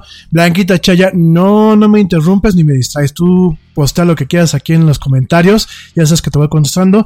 Saludos a eh, Susi Flores Gasca. De verdad, mil gracias por escucharme. A mi buen amigo Ernesto Carbó, de verdad también mil gracias por escucharme. Digo, ya te saludé en el principio. Eh, también gracias y saludos a Dalila Rivera, a Luis González y a Alberto Alberto eh, Jauregui, mil, mil gracias por eh, pues escucharme sus comentarios. Por aquí me dicen que por qué dejo los cortes en el podcast. Miren, la plataforma que tenemos es que eh, directamente cuando yo termino de transmitir en vivo, automáticamente eh, se hace un podcast y se sube directamente a las plataformas de distribución. ¿Puedo modificar después el archivo? Sí, pero la verdad me ha dado flojera. Entonces también les dejo la música para que ustedes puedan este, pues escuchar música nueva. De hecho lo vamos a poniendo en, los créditos del programa para que ustedes conozcan a nuevos, este, nuevas opciones musicales, eh, principalmente músicos indie. Ya vamos a estar subiendo catálogo nuevo en estos días. Entonces, este, para que estén atentos. Y de todos modos, en Spotify no te la opción, pero por ejemplo, directamente a través de iTunes y tra- directamente a través de Spreaker, la gente que me escucha en Spreaker y de iTunes y de Tuning Radio, viene un- algo que se llaman capítulos. Entonces, cuando ustedes le dan hacia adelante, brinca al siguiente capítulo. Entonces, eh, ustedes le pican hacia adelante, nada más chequen y brinca del donde digo que me voy a corte, brinca directamente a donde regresamos del corte, ¿no? Entonces, este, nada más para que lo tomen en cuenta. Eh, me vuelven a comentar el tema de la música, chavos, no puedo hacer nada. El día que el Yeti crezca y que las licencias aquí en México sean un poquito menos costosas, pongo música comercial. De momento, pues no puedo, ¿no? Entonces, este, pero estoy poniendo buena música. Hay que dar la oportunidad a músicos indies. Y sobre todo, bueno, ya abrió la, la invitación para que músicos mexicanos que quieran tener una, una apertura de su música, pues que obviamente nos den la autorización de pasar aquí algunos de sus discos, ¿no? E inclusive invitarlos para que platiquen con nosotros. Parte de las ventajas de la radio por internet y de la radio moderna es que no requiero que la gente está aquí en cabina. Podemos platicar del tú a tú, obviamente utilizando tecnologías como Skype. Tenemos aquí todo el equipo montado para poder hacerlo. Eh, tenemos aquí toda la infraestructura y las ventajas para eh, que realmente pues parezca como si estuviesen aquí eh, directamente en cabina, ¿no? De hecho era lo que hacíamos cuando estaba el buen Manu Torres, que no sé por qué se me ha hecho pato. Yo creo que tiene mucho trabajo, pero yo espero que a finales de este mes ya esté aquí integrado. Pues lo que hacíamos directamente, Manu está en Canadá yo estoy, este, pues directamente eh, aquí, este, ¿cómo se llama? Eh, en México. Y bueno, es la ventaja que tenemos para eh, poder hacer un programa y nos podemos estar tres o cuatro personas hablando, como ya en varios programas lo llegamos a hacer, aunque estemos en otras partes del mundo. Oigan, de verdad, pues gracias y saludos a toda la gente que me escucha. otras notas, pues directamente lo que se lanzó el día de hoy en la conferencia Adobe Max.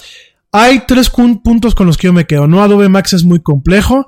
Hay muchas aplicaciones que a lo mejor no, no todos ustedes conocen. Pero yo me quedo con tres puntos, ¿no? Eh, de lo que se lanzó hoy. Es un evento que, pues, de alguna forma eh, se hace en Estados Unidos, donde se capacita a toda la gente que utiliza aplicaciones de Adobe, tales como, tales como Photoshop, y se lanzan cuestiones nuevas, ¿no? Eh, tres lanzamientos. Primero, bueno, tres notas, no, no lanzamientos precisamente, ¿no? Primero vemos una tecnología muy importante de Adobe que se llama Adobe Sensei. Adobe Sensei no es una aplicación ni es un programa que tú puedas descargar. Adobe Sensei es un grupo de tecnologías que están basadas en sistemas de aprendizaje de máquina, lo que es Machine Learning y lo que es inteligencia artificial, que de alguna forma pues están operando, operando en, la nube de Adobe y que eh, alimentan eh, cada día más a sus programas, ¿no? Eh, Adobe Sensei fue una de las plataformas o una de las principales tecnologías a las cuales directamente Adobe hizo mención hoy. Eh, me parece muy interesante verlo, empezarlo a ver de forma aplicada en muchas de sus, de sus programas, sobre todo Photoshop. En Photoshop vemos hoy ciertas herramientas que se lanzaron con la versión eh, moderna de Photoshop que se lanzó el día de hoy. Es una versión que ya tengo yo descargada en mi máquina porque pues eh, para, bien, o, para bien o para mal me está tocando pagar la, la rendita mensual de, de estas aplicaciones. Entonces ya la bajé te voy a platicar de ella ya con, precisión la próxima semana. Pero parte de las características interesantes que se lanzan y como parte de lo que es Adobe Sensei es un modo que se llama Content Aware para borrar y para hacer rellenos, ¿no? Content Aware es de consciente al contenido o consciente a la imagen y la ventaja que se tiene, bueno, Content Aware viene desde principios del 2010, es una de las, digamos así, una de las eh, características claves de Photoshop en donde cuando tú seleccionas un elemento, una imagen y quieres hacer una corrección o quieres quitar o quieres pegar una, una cuestión, cuando tú manejas esto de Content Aware, lo que hace el, programa es tratar de identificar lo que está alrededor y que lo que tú estás haciendo eh, de forma automática sea más eh, preciso o más exacto dependiendo del contenido de tu imagen. Es decir, si yo tengo una imagen en donde yo estoy con mi novia y, ja, buen chiste, para empezar el Yeti no tiene novia, pero bueno, este, vamos a suponer, así como decimos aquí en México con el supongamos, ¿no? El meme del supongamos. Supongamos que tengo una foto donde salgo con mi novia y tengo un squinkle, de esos squinkles incómodos que siempre salen eh, tapando la foto y lo quiero borrar. Con el tema de Content Aware, lo que nos permite directamente, eh, eh, ¿cómo se llama? Photoshop en su momento es que el sistema, los algoritmos y todo lo que es compone Photoshop intenta identificar los píxeles que están, a, diferentes lados y cuando hacemos un reemplazo del squinkle que está ahí estorbando, intentamos que eh, la imagen que está reemplazando pues sea lo más precisa posible o, lo que se está poniendo en lugar del squinkle eh, se vea de la forma más natural. Eso antes se hacía a través de algoritmos internos de eh, Photoshop.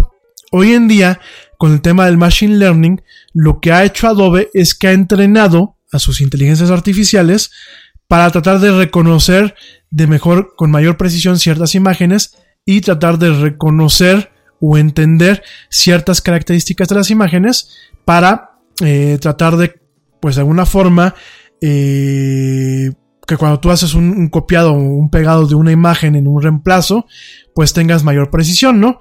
Y eso es lo que estamos viendo en, esta última versión de Photoshop, una herramienta que a mí me permite seleccionar, por ejemplo, un objeto en una mesa, quitarlo y de la textura de la mesa, de una mesa, por ejemplo, de madera, pegar esa textura y que el sistema que utiliza una inteligencia artificial diga, ah, ya veo que esta parte tenía una, una iluminación así, de esta forma, de esta forma, de esta forma, y la textura debería ser así, así asado. Entonces, cuando yo hago este copy-paste o cuando hago este relleno para suplantar un- una cuestión de la imagen que se quitó, yo, computadora, voy a, de alguna forma, a mostrarte una, una alternativa que sea lo más natural posible y que no se note el retoque o la edición a esa imagen, ¿no? Y aunque no es perfecto, realmente la gente que utiliza Photoshop, que utilizamos Photoshop para hacer muchos retoques, pues nos da un elemento más de facilidad al momento de trabajar y sí, lo que vimos en las demostraciones y lo que vimos en esta versión de Photoshop que se anunció ah, meses atrás, pues es bastante impresionante, ¿no? Entonces, es- esa es la parte principal. Vemos el tema de Sensei que se está aplicando directamente a, a- a Photoshop.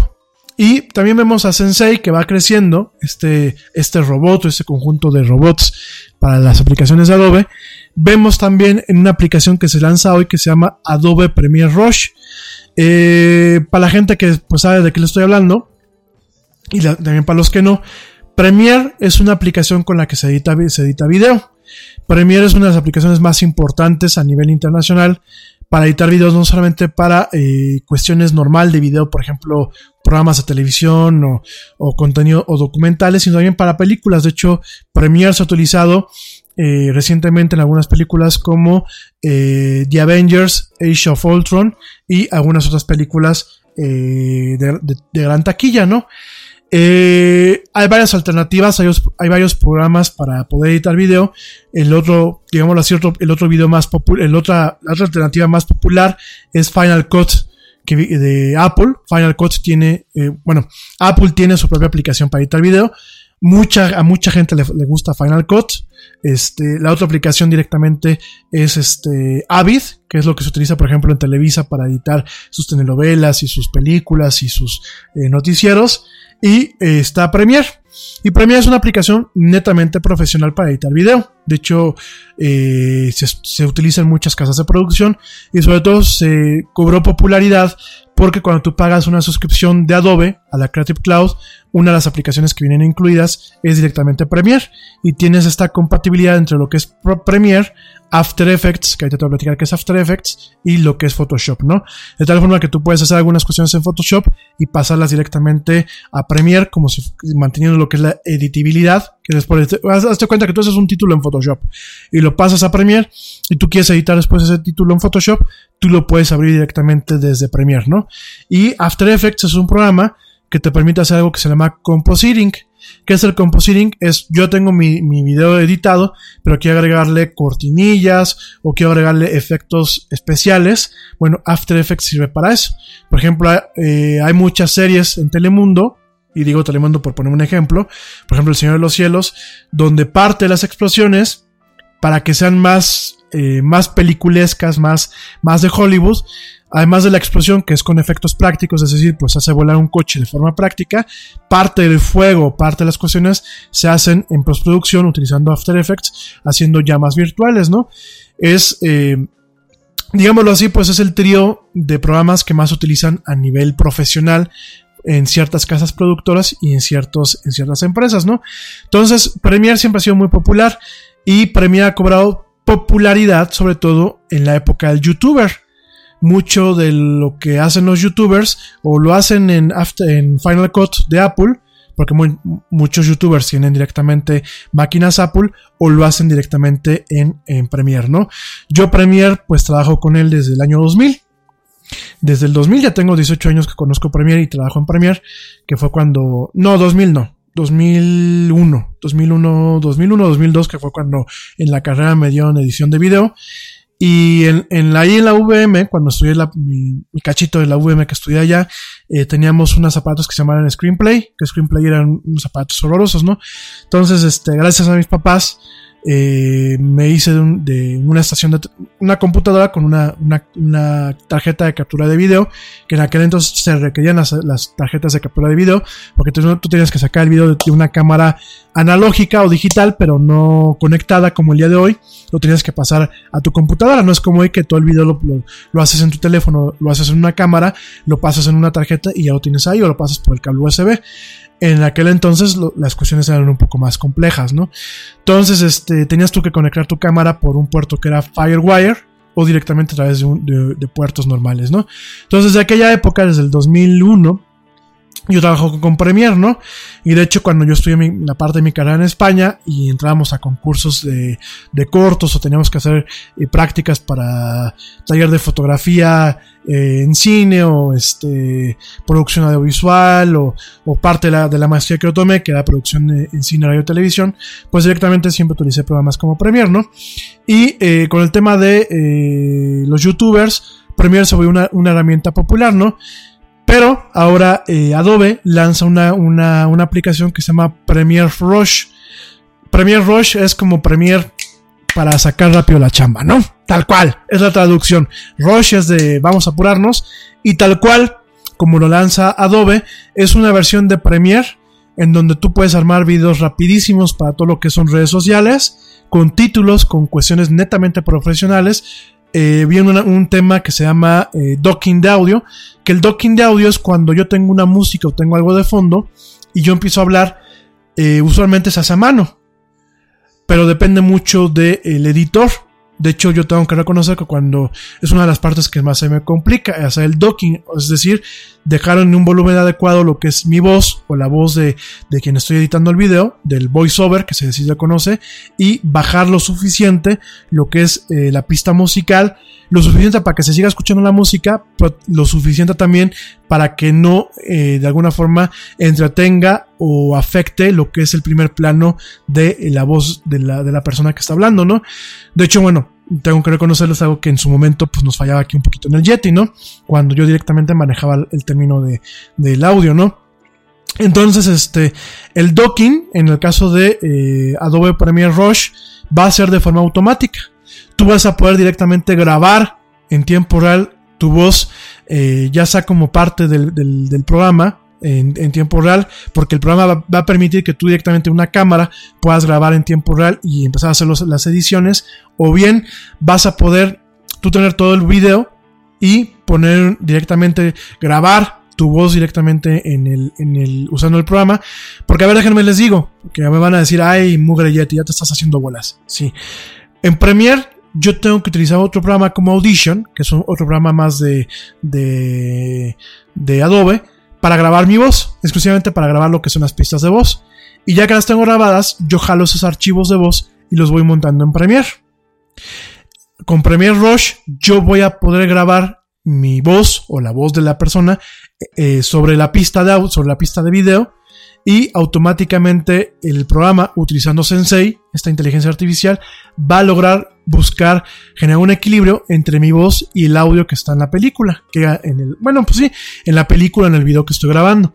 Y cuando yo me quede callado, automáticamente va a subir el volumen del contenido que están en esas pistas de video y cuando yo vuelvo a hablar, va automáticamente a bajarlo, ¿no?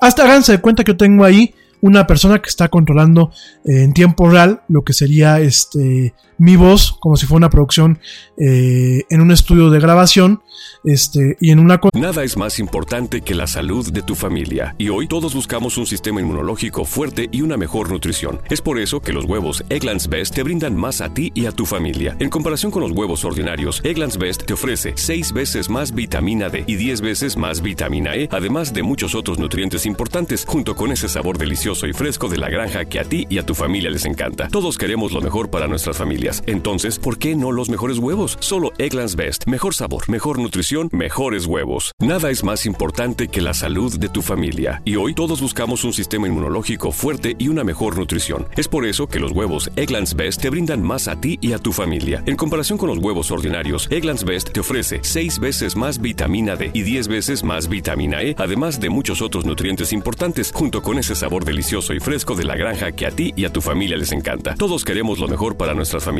Entonces, ¿por qué no los mejores huevos? Solo Eggland's Best. Mejor sabor, mejor nutrición, mejores huevos. Consola, bueno, automáticamente lo va a hacer la computadora. Todo este de Premiere Rush está enfocado directamente a que eh, alguien que graba un video al día o que graba dos videos al día en YouTube, pues o para YouTube o para cualquier otra red social, logre grabarlos rápido, hacer la edición rapidísimo y subirla. Si requiere algún, algún montaje adicional o algún proceso más específico, esos archivos van a poder abrir directamente en Photoshop, que en Photoshop en Premiere, en la versión completa de Premiere, y editarlos de forma profesional. Pero lo que es el grueso del trabajo se va a poder hacer directamente en Premiere Rush, ¿no? Y Premiere Rush tiene dos versiones. Tiene la versión para máquinas de escritorio o notebooks, como puede ser una, una computadora Mac o una computadora, una PC, y va a tener su versión para el teléfono celular o para una tablet. Es decir, yo voy a poder grabar mis cápsulas del Yeti directamente utilizando la aplicación en el teléfono. Y cuando termines de grabarla, voy a poder eh, editarlas directamente en mi computadora.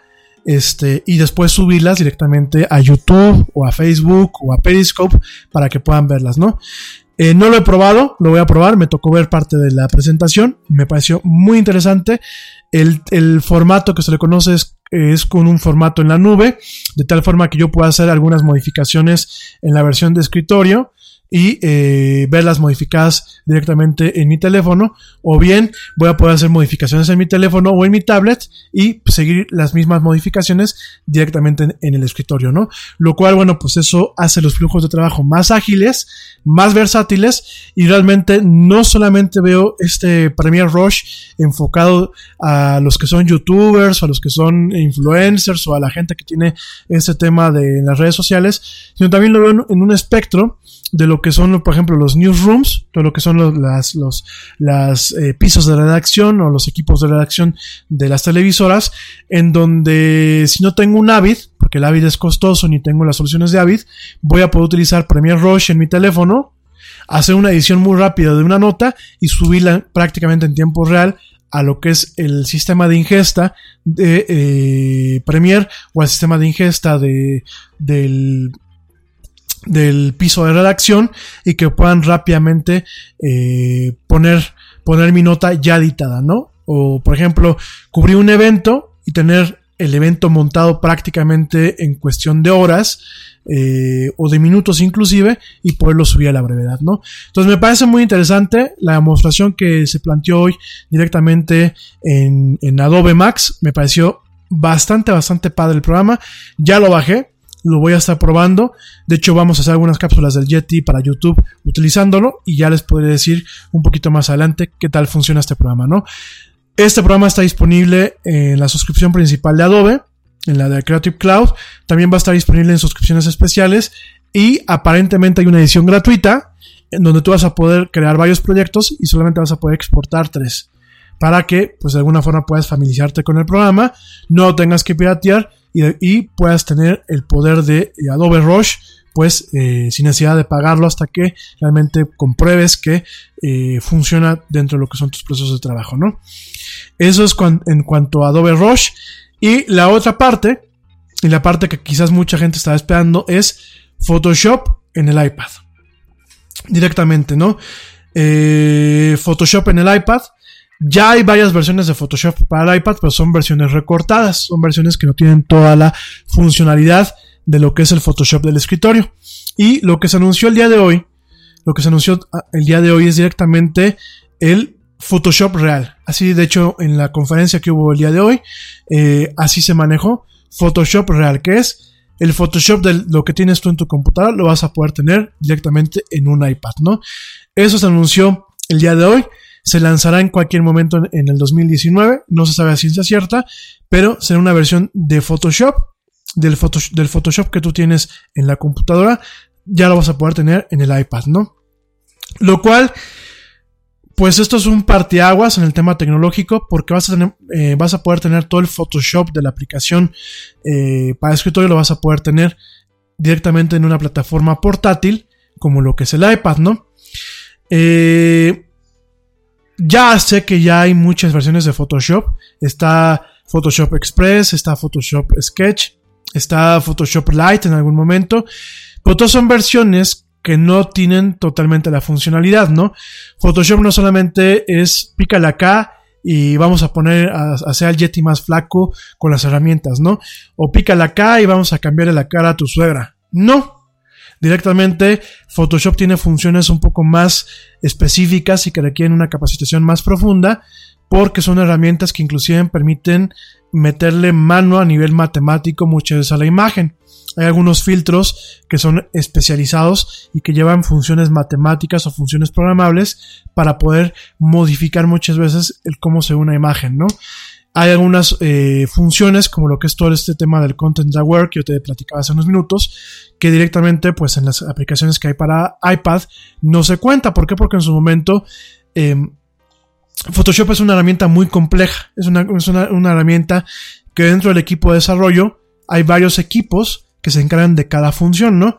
Entonces es una herramienta que a lo largo de los años y las décadas que tiene ya el programa funcionando, pues ha ido evolucionando en complejidad a nivel de programación, son muchas librerías, son muchísimas líneas de código y obviamente traducirlo a, a, una, a una plataforma como lo es la plataforma iOS, pues obviamente lleva un riesgo, ¿no? Lleva un riesgo en cuanto a la funcionalidad base, en cuanto a ciertas rutinas, en cuanto a ciertas cuestiones que eh, pues obviamente en su momento hacían la empresa totalmente imposible o totalmente difícil, ¿no? Sin embargo, bueno, pues lo que se anuncia el día de hoy es esto, es Photoshop completito, es el Photoshop que tenemos en las computadoras directamente para el iPad. Eh, el, paradigma que está buscando Adobe es un paradigma muy interesante porque lo que está de alguna forma buscando es eh, un planteamiento en el archivo de Photoshop ya no solamente está diseñado para vivir directamente en tu computadora. Ustedes sabrán que hay un archivo, que es un, formato de archivo muy popular, que termina en .psd, que es el documento de Photoshop, que ha sido pues un documento totalmente eh, mítico, ¿no? Es un documento de toda la vida, ¿no? Entonces, el punto PSD, que no se confunda con el PDF, que el PDF es el de Acrobat, el punto PSD es el documento de Photoshop, lo que está buscando Adobe y de alguna forma está aprovechando el pretexto de, del lanzamiento de eh, Photoshop para el iPad, es crear algo que se le conoce como Cloud, Cloud PSD o Photoshop para la nube. De tal forma que yo voy a tener un iPad, voy a empezar, voy a poder hacer algunos cambios directamente en un archivo en el iPad y en el momento en que yo cierre la aplicación, sin necesidad de darle guardar, ese archivo se va a guardar en la nube. De tal forma que yo llegue a mi máquina y lo abra, eh, lo abra directamente desde la computadora y sin necesidad de bajar todo el archivo, solamente se bajen los cambios y sea más rápido. Y ese archivo está constantemente sincronizado, de tal forma que yo pueda estar actualizando en tiempo real algunos cambios en una fotografía o en una imagen y actualizarlos directamente y me aparezcan actualizados ya en el, en, el iPad, ¿no? Entonces, eh, eso es muy interesante. Eso es un cambio de paradigma. Eh, cualquiera podría pensar que el archivo PSD es un archivo trivial, pero no, son archivos binarios que tienen muchísima complejidad porque en ese archivo no solamente se incluye la información de una imagen, sino se incluye la información de muchos elementos de esa imagen, como pueden ser capas, como pueden ser ajustes, como pueden ser eh, filtros, es un, un tema eh, muy complejo, ¿no? Y el poder de alguna forma eh, convertir lo que es Photoshop y convertir lo que es el formato de archivo a una versión que pueda correr en el iPad ah, es una tarea netamente monumental, ¿no? Fíjate que este proyecto inició hace eh, 18 meses, hace año y medio, cuando dos ingenieros de Adobe eh, se acercaron pues a la, parte ejecutiva, a la parte ejecutiva y les dijeron, oigan, podemos eh, escribir o podemos eh, traer todo lo que es eh, la base del código o lo que se le conoce como codebase directamente toda la base del código principal para Windows y para Mac. Podemos traerlo hacia el iPad y muchos ejecutivos tuvieron muchísima duda hasta que ellos presentaron lo que se le conoce como, un, como una prueba de concepto o en este caso, así lo dicen ellos, como una prueba de vida. Eh, lo comenta Scott Belsky, lo que es el, el, jefe de productos de Adobe, en donde pues lo vieron y dijeron, bueno, pues sí es factible, ¿no? Y lo que se hizo fue reescribir todo el código de Photoshop cada línea de código, lo que hizo fue reescribirlo o adaptarlo directamente para lo que es eh, el iPad, ¿no? Te recuerdo que no es una tarea trivial.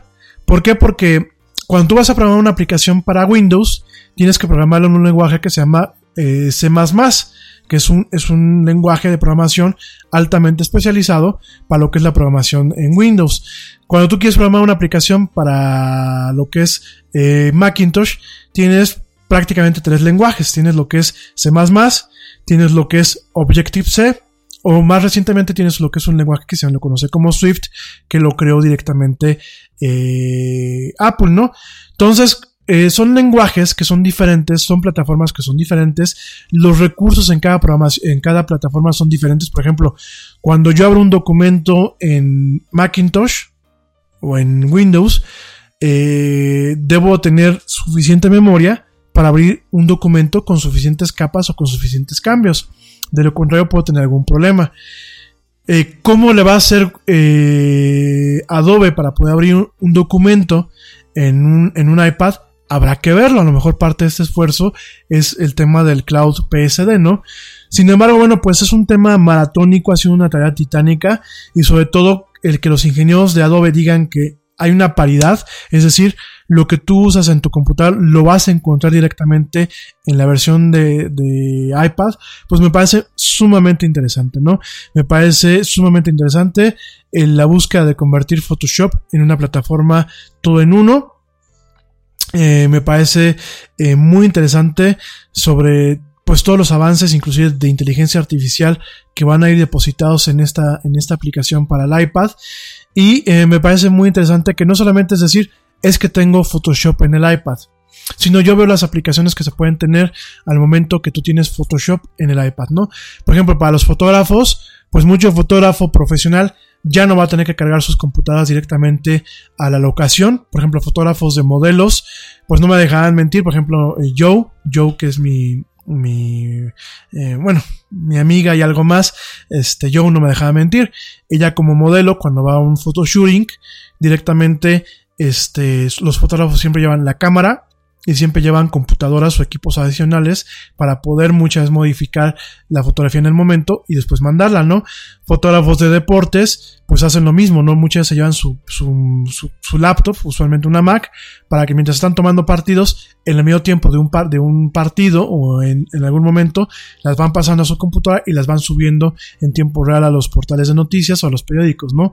Este, fotógrafos, por ejemplo, publicitarios, también siempre se llevan dentro de su equipo, se llevan la, Mac para poder visualizar las fotografías que toman con su cámara y hacer modificaciones e irse las mandando al cliente, ¿no? Entonces, por un lado, pues eso yo lo veo que vamos a tener esa facilidad de dejar la notebook en casa y directamente llevarte eh, una, una, una, un iPad con una conectividad de datos para poder subir los contenidos, ¿no? Esas son tres aplicaciones principales, ¿no? La otra aplicación que yo veo sobre todo en el, en el tema de marketing y publicidad, es que, por ejemplo, yo puedo visitar a un cliente con mi iPad, en vez de llevarme mi computadora como lo, como lo hago hasta la fecha, puedo visitar a un cliente, mostrarle, por ejemplo, un logotipo, una campaña publicitaria, algo, y poder hacer algunas modificaciones breves utilizando un iPad, en vez de llevarme mi computadora grandota y tener que hacer las modificaciones ahí, ¿no? Entonces eso tiene varios, varios beneficios. También tiene el beneficio más banal, pero que también es un beneficio, que tú vas a poder, por ejemplo, estar a lo mejor en tu cama y te acuerdas de alguna modificación o te acuerdas de, un- de una idea que estás haciendo en una, im- en una imagen, en, algún tema, y hacer la modificación directamente en tu iPad sin tener que ir a, tu estudio a, a meter mano a las computadoras, ¿no? Sobre todo para los que sí son artistas digitales, que les gusta pintar con el Photoshop y que les gusta hacer algunas manualidades en el Photoshop, pues van a poder hacer este tipo de cuestiones, ¿no? Y el tema un poco más, eh, más frío, por ejemplo, en el tema de desarrollo de aplicaciones, hay que recordar que Photoshop desde hace muchos años sirve para hacer interfaces de usuario, para hacer lo que son las ventanitas de una página web, para hacer las ventanitas de, de una aplicación móvil para un teléfono, para el mismo iPad, pues va a ser interesante que vamos a poder mostrar o modificar algunas ventanas directamente desde el iPad y todos estos cambios se van a sincronizar para que cuando uno llegue, pues poderlos, poder seguir trabajando en la computadora, ¿no? Entonces va a ser muy interesante todo esto. Esta aplicación se lanza eh, ahora en, en enero, bueno, no en enero, no se dijo la fecha, se lanzará en algún momento del 2019. Eh, no se sabe todavía si va a venir incluida dentro, del dentro de lo que es la suscripción de Creative Cloud, que es la suscripción a tope, o va a venir incluida en algunas suscripciones más pequeñas, o habrá la posibilidad de que la gente compre Photoshop solamente para el iPad una sola vez o que pague una suscripción especial solamente para el iPad, ¿no? Es algo que Adobe no comentó el día de hoy, es algo que Adobe quedó de anunciar en su futuro, pero es un tema bastante interesante en ese sentido y sobre todo el tema del Cloud PSD, este formato de archivos PSD para la nube sigue siendo sumamente interesante y bueno, habrá que ver pues todo lo que se puede hacer directamente en Photoshop para el iPad, ¿no? Otro factor que me parece muy interesante es que si realmente Adobe posiciona Photoshop a un nivel accesible para su uso en el iPad, podemos ver a gente como tú y como yo que puede utilizar el Photoshop eh, de entrada eh, de una forma accesible, de una forma de descubrimiento directamente primero en el, en el iPad y ir creciendo o ir eh, o esas habilidades poderlas aplicar directamente más adelante en el uso pues ya profesional del, del, del Photoshop en todas las plataformas. O bien pues también me parece interesante verlo eh, sobre todo en el tema universitario en donde antes pues tenías que comprar bueno entonces hasta la fecha tenías que comprar una máquina eh, bastante poderosa para poder utilizar Photoshop en gran escala. Todavía, por ejemplo, las máquinas eh, recomendadas para poder utilizar Photoshop con cierta velocidad y con cierta precisión y profesionalismo son máquinas eh, pesadas, configuradas muy, muy puntualmente y con un costo bastante elevado. Pues a lo mejor en vez de gastarte eh, 60 mil pesos en una computadora, 60 mil, 70 mil pesos en una computadora, pues a lo mejor te gastas 20 en un iPad y puedes ya hacer algunas cuestiones ahí que antes te requerían pues una, un maquinón, ¿no? Habrá que ver qué es lo que hace Adobe, habrá que ver los niveles de optimización, habrá que ver cómo no canibalea pues parte del, valor agregado que se tiene obviamente al momento de trabajar con Photoshop en una máquina, ya sea en una notebook y en, una, en una máquina de escritorio. Habrá que ver qué parte del procesamiento se hace en la nube y qué parte del procesamiento se sigue haciendo en el iPad. Pero por lo pronto lo que vimos el día de hoy, bastante interesante, bastante importante y eh, obviamente va hacia la, hacia la redefinición del iPad ya no como una máquina de consumo, ya no solamente como una máquina para leer revistas o para ver páginas web o para ver Netflix o para escuchar música o para perder el tiempo con juegos, sino realmente una plataforma que le permita a uno ser productivo sin tener que cargar muchas veces el equipo que se carga usualmente, ¿no? Eso es en cuanto a Adobe Max, en cuanto a Photoshop, en cuanto a lo que es Premiere Rush y en cuanto a lo que es la tecnología Adobe Sensei. Ya seguimos platicando estos temas, ya te daré algunos reviews o algunos análisis sobre la nueva suite de Adobe, ¿no? En fin, oigan, pues rápidamente, ya son casi las nueve, déjame, eh, las nueve para la gente que me está escuchando en vivo, ya casi son las dos horas de programa para la gente que me escucha en diferido, y directamente déjame te platico un poquito, eh, todo lo que es el tema de Fortnite. Fortnite es un juego, ya te platiqué, es un juego donde directamente eh, hace un Battle Royale, es todos contra todos, es una mezcla entre el Battle Royale y un, y un tema de supervivencia y un tema de eh, hacer, a, agarrar herramientas, hacer armas, es, esconderse, o sea, te digo, quieres, quieres vivir lo que vivió eh, Katniss Evergreen en, en, en, el juego, en los Juegos del Hambre puedes jugar Fortnite, ¿no? No necesitas tener una consola, puedes jugarlo también en algunos teléfonos. Si tienes un iPhone, puedes jugarlo en el iPhone. Si tienes algún teléfono con Android más o menos moderno, puedes jugarlo en el teléfono con, con, Android. No lo recomiendo porque los controles en un, en un teléfono móvil, pues es un poco difícil por el tema del touch. Yo lo recomiendo principalmente en las consolas, pero es un juego que ha revolucionado el mundo.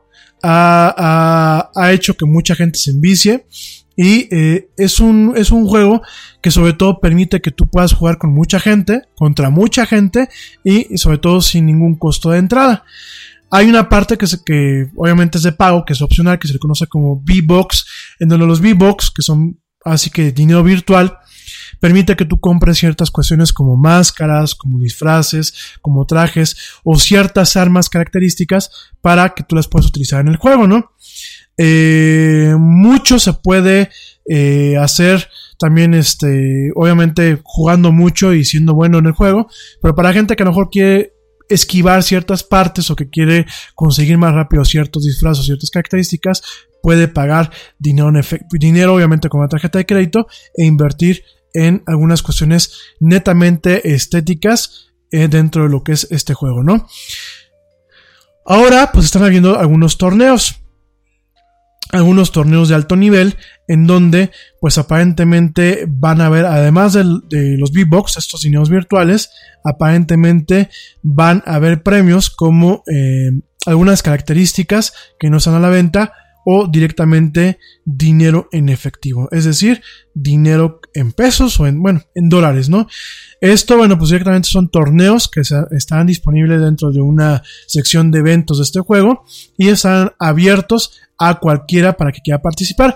Usualmente eh, los torneos que se hacen de estos juegos se hacen en esferas profesionales, se hacen eh, principalmente de forma presencial, en arenas, en auditorios, obviamente eh, requieren pasar por procesos de eliminación, obviamente requieren pasar por ciertas cuestiones netamente, netamente de jugadores, obviamente requieren muchas veces inclusive tener equipos, equipos donde pues, un equipo de jugadores compite contra otros. Pero en este caso, bueno, lo que es Epic Games, que es el desarrollador de este juego, dice que estos eventos, esta serie de eventos y de torneos van a estar disponibles para cualquier persona en cualquier parte del mundo. Van a permitir que pues, hasta el Yeti, que es maleta, pueda jugar en estos torneos y directamente pueda competir por eh, premios que irán, no sé exactamente, pero aparentemente van a ser premios eh, algunos premios especiales directamente en el tema de eh, los niños virtuales, de algunas cuestiones de disfraces y aparentemente inclusive de torneos con dinero en efectivo, ¿no? Estos torneos van a tener eh, tiempos y fechas en específico. La meta será acumular el mayor número de puntos durante estos juegos. los puntos obviamente se, se consiguen posicionándote en algunas partes del juego, sobreviviendo o matando a los rivales, y todos estos puntos pues directamente van a permitir que en su momento se hagan ciertas como escaleras o, piscinas, bueno, pools o, albercas pues o, depósitos, vaquitas como decimos luego aquí en México, donde pues estos jugadores eh, de alguna forma se, se compitan personas del mismo nivel de habilidad con otras personas del mismo nivel de habilidad y de ahí se vaya avanzando y vayan creciendo, ¿no? En ese sentido, pues van a poder jugar eh, jugadores de cualquier eh, plataforma, ya sea teléfono, ya sea eh, control, ya sea computadora, ya sean consolas, y puedan jugar los unos con los otros sin, eh, sin que dependa, bueno, pues este tema, ¿no? El de que en qué plataforma estés. Es directamente esto que se conoce como crossplay, ¿no? Yo, eh, persona en, mi computadora, voy a poder jugar contra alguien en una Switch, o bien una persona en una Switch va a poder jugar directamente contra alguien en una PlayStation, ¿no?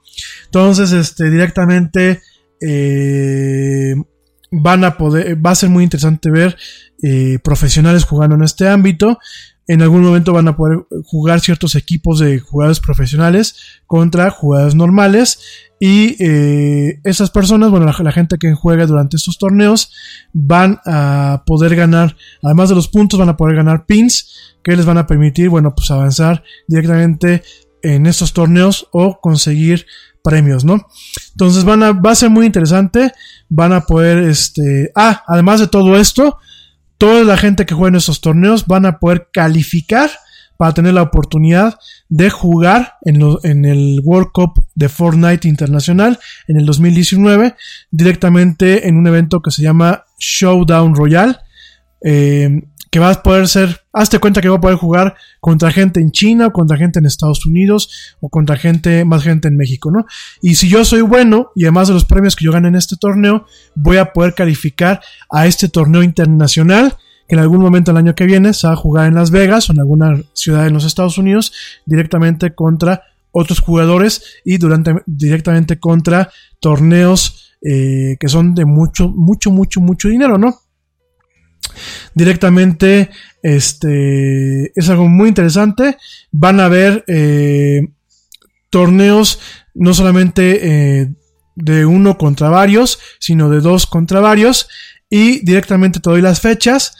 Del 16 al 21 de, octubre van a haber eh, los primeros torneos directamente aquí en, en, lo que es Norteamérica, lo que es México, Canadá y Estados Unidos, Reino Unido, Brasil, Asia, y otros países, pero principalmente también México va a estar eh, eh, dentro de, de, los países que van a poder jugar. Y directamente el primer torneo, que se llama Alpha Tournament, que será de uno contra varios, o sea, uno contra uno, va a ser directamente del 16 de octubre al 21 de octubre. Eh, ese es el primer torneo.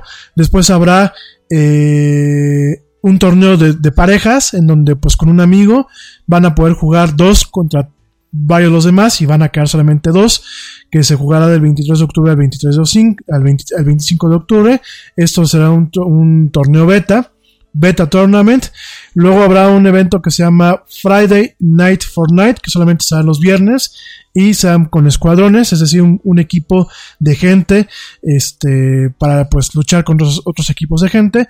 Esos serán los viernes de octubre 19 a octubre 30. Después habrá un eh, Salty Springs Cup, la Copa de Salty Springs, que será uno contra todos los demás, del 27 de octubre al 31 de octubre. Y habrá un Tomato Temple, Tomato Temple Cup, que será un, torneo de parejas del 28 de octubre al, noviembre al 1 de noviembre, que será, bueno, obviamente otra vez de dúo, de, parejas, y bueno, pues serán los partidos principales directamente que se harán dentro de estos nuevos torneos de Fortnite, estos cinco torneos que, que arrancan, que son los primeros torneos iniciales, durante eh, todo octubre y, y una buena parte de noviembre, ¿no? Así que si tú tienes un amigo que le gusta Fortnite, o tienes un grupo de amigos, o eres bueno para Fortnite, pues toma nota porque además tu vicio, como siempre les digo, el vicio o el hobby puede dejar, además de satisfactores personales, puede dejar mucho dinero en este sentido, ¿no? Y muchos premios. Eh, te iba a platicar hoy porque hay gente que le encanta este juego, más allá del tema de demostrar de forma competitiva quién es el mejor, hay el tema de por qué hay gente que se endeuda al estar comprando cosas en este tipo de juegos, no solamente en Fortnite, sino directamente en otros juegos. Es un tema que en el neuromarketing tenemos bien identificado, es un tema de recompensas y la estimulación al sistema mesolímbico, pero de eso y más te voy a platicar el día de mañana, porque ¿qué crees? Ya nos llegó nuestra hora, ya son las 9 para la gente que me está escuchando en vivo, o ya son las 2 horas de programa para la gente que me está escuchando en diferido. Pero mañana te voy a platicar de eso y mucho más. En fin, yo te agradezco que me hayas escuchado hasta, este momento. Eh, cubrimos la agenda, sí, sí la cubrimos. Realmente no se nos quedó solamente lo de la parte de Fortnite y el neuromarketing, que ya mañana te platicaré de ello con detalle y mañana seguiremos platicando de otros y muchos más temas en esto que es la era del Yeti. No te despegues, no te desconectes, no dejes de bajar el podcast ni dejes de escucharme en vivo y en directo en estas emisiones. En fin, eh, ya te dejo, te dejo con una frase, una frase especial de Paul Allen, eh, una frase que pues me parece que va eh, eh, muy de la mano de quién es esta persona, de este gran eh, visionario, filántropo y cofundador de Microsoft. Es una frase que es una frase muy inspiradora. Esta, esta frase, bueno, la publican, la publican en su momento en eh, la revista, la revista Forbes hace ya algunos ayeres. Son frases muy inspiradoras, son frases, pues que a mí me gusta, me gustan directamente eh, mucho. Eh, y esta frase, esta frase que es lo que nos dice, directamente eh, dice esta frase, espérame tantito, porque la frase que la tengo acá la tengo, la tengo en portugués. Espérenme un segundito. Déjenme la, la jalo en inglés. Y eh, una frase que me gusta mucho y refleja mucho quién es Paul Allen es que nos dice Paul Allen, o bueno, nos decía que da todo lo que sabes y mucho más regresará para ti. En inglés dice, give away everything you know and more will come back to you. Da todo lo que sabes y más regresará a ti. Y me parece que es una frase que en, a su manera representa una filosofía de alguien que es un filántropo como lo es eh, lo fue Paul Allen y como lo es Bill Gates pero yo creo que también representa una filosofía para la vida no creo que cuando uno en la vida da lo mejor de sí al final del día cosas buenas se le regresan a uno, ¿no? Y bueno, con esa frase te dejo, vamos a estar comentando frases de, Paul Allen toda esta semana, con esa frase te dejo eh, y con eso cerramos esta emisión del día lunes 15 de octubre de esto que es la era del Yeti. Gracias a toda la gente que me escuchó, gracias a toda la gente que me estuvo haciendo comentarios, ya les mandaré saludos mañana. Gracias Blanquita hermosa, te mando un besote muy fuerte. Gracias a toda la gente que me escucha a toda la gente que sé que me escucha, que no está comentando nada, pero gracias. Y eh, pues los espero mañana en una emisión más de esto que es La Era del Yeti. Pórtate mal, cuídate bien, pásala padre, ten un excelente principio de semana, ten una semana maravillosa, productiva. Y como dice el tío Yeti, vámonos. Porque ya nos vieron. Nos escuchamos el día de mañana.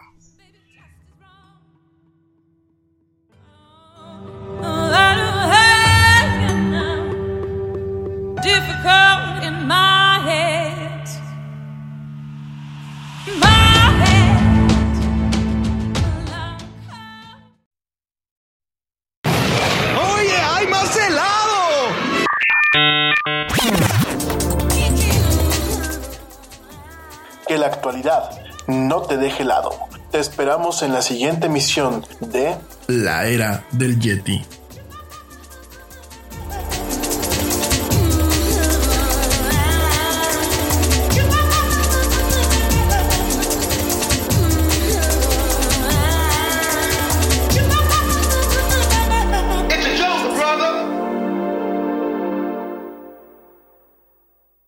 Nada es más importante que la salud de tu familia, y hoy todos buscamos un sistema inmunológico fuerte y una mejor nutrición. Es por eso que los huevos Egglands Best te brindan más a ti y a tu familia. En comparación con los huevos ordinarios, Egglands Best te ofrece 6 veces más vitamina D y 10 veces más vitamina E, además de muchos otros nutrientes importantes, junto con ese sabor delicioso y fresco de la granja que a ti y a tu familia les encanta. Todos queremos lo mejor para nuestras familias. Entonces, ¿por qué no los mejores huevos? Solo Egglands Best. Mejor sabor, mejor nutrición, mejores huevos. Te preocupas por la salud de tu familia y hoy un sistema inmunológico fuerte y una mejor nutrición son más importantes que nunca. Es por eso que los huevos Egglands Best te brindan más a ti y a tu familia. En comparación con los huevos ordinarios, Egglands Best te ofrece 6 veces más vitamina D y 10 veces más vitamina E, además de muchos otros nutrientes importantes, junto con ese delicioso sabor fresco de granja que a ti y tu familia les encanta. No son tiempos ordinarios, entonces, ¿por qué darle a tu familia huevos ordinarios? Solo Egglands Best. Mejor sabor, mejor nutrición, mejores huevos.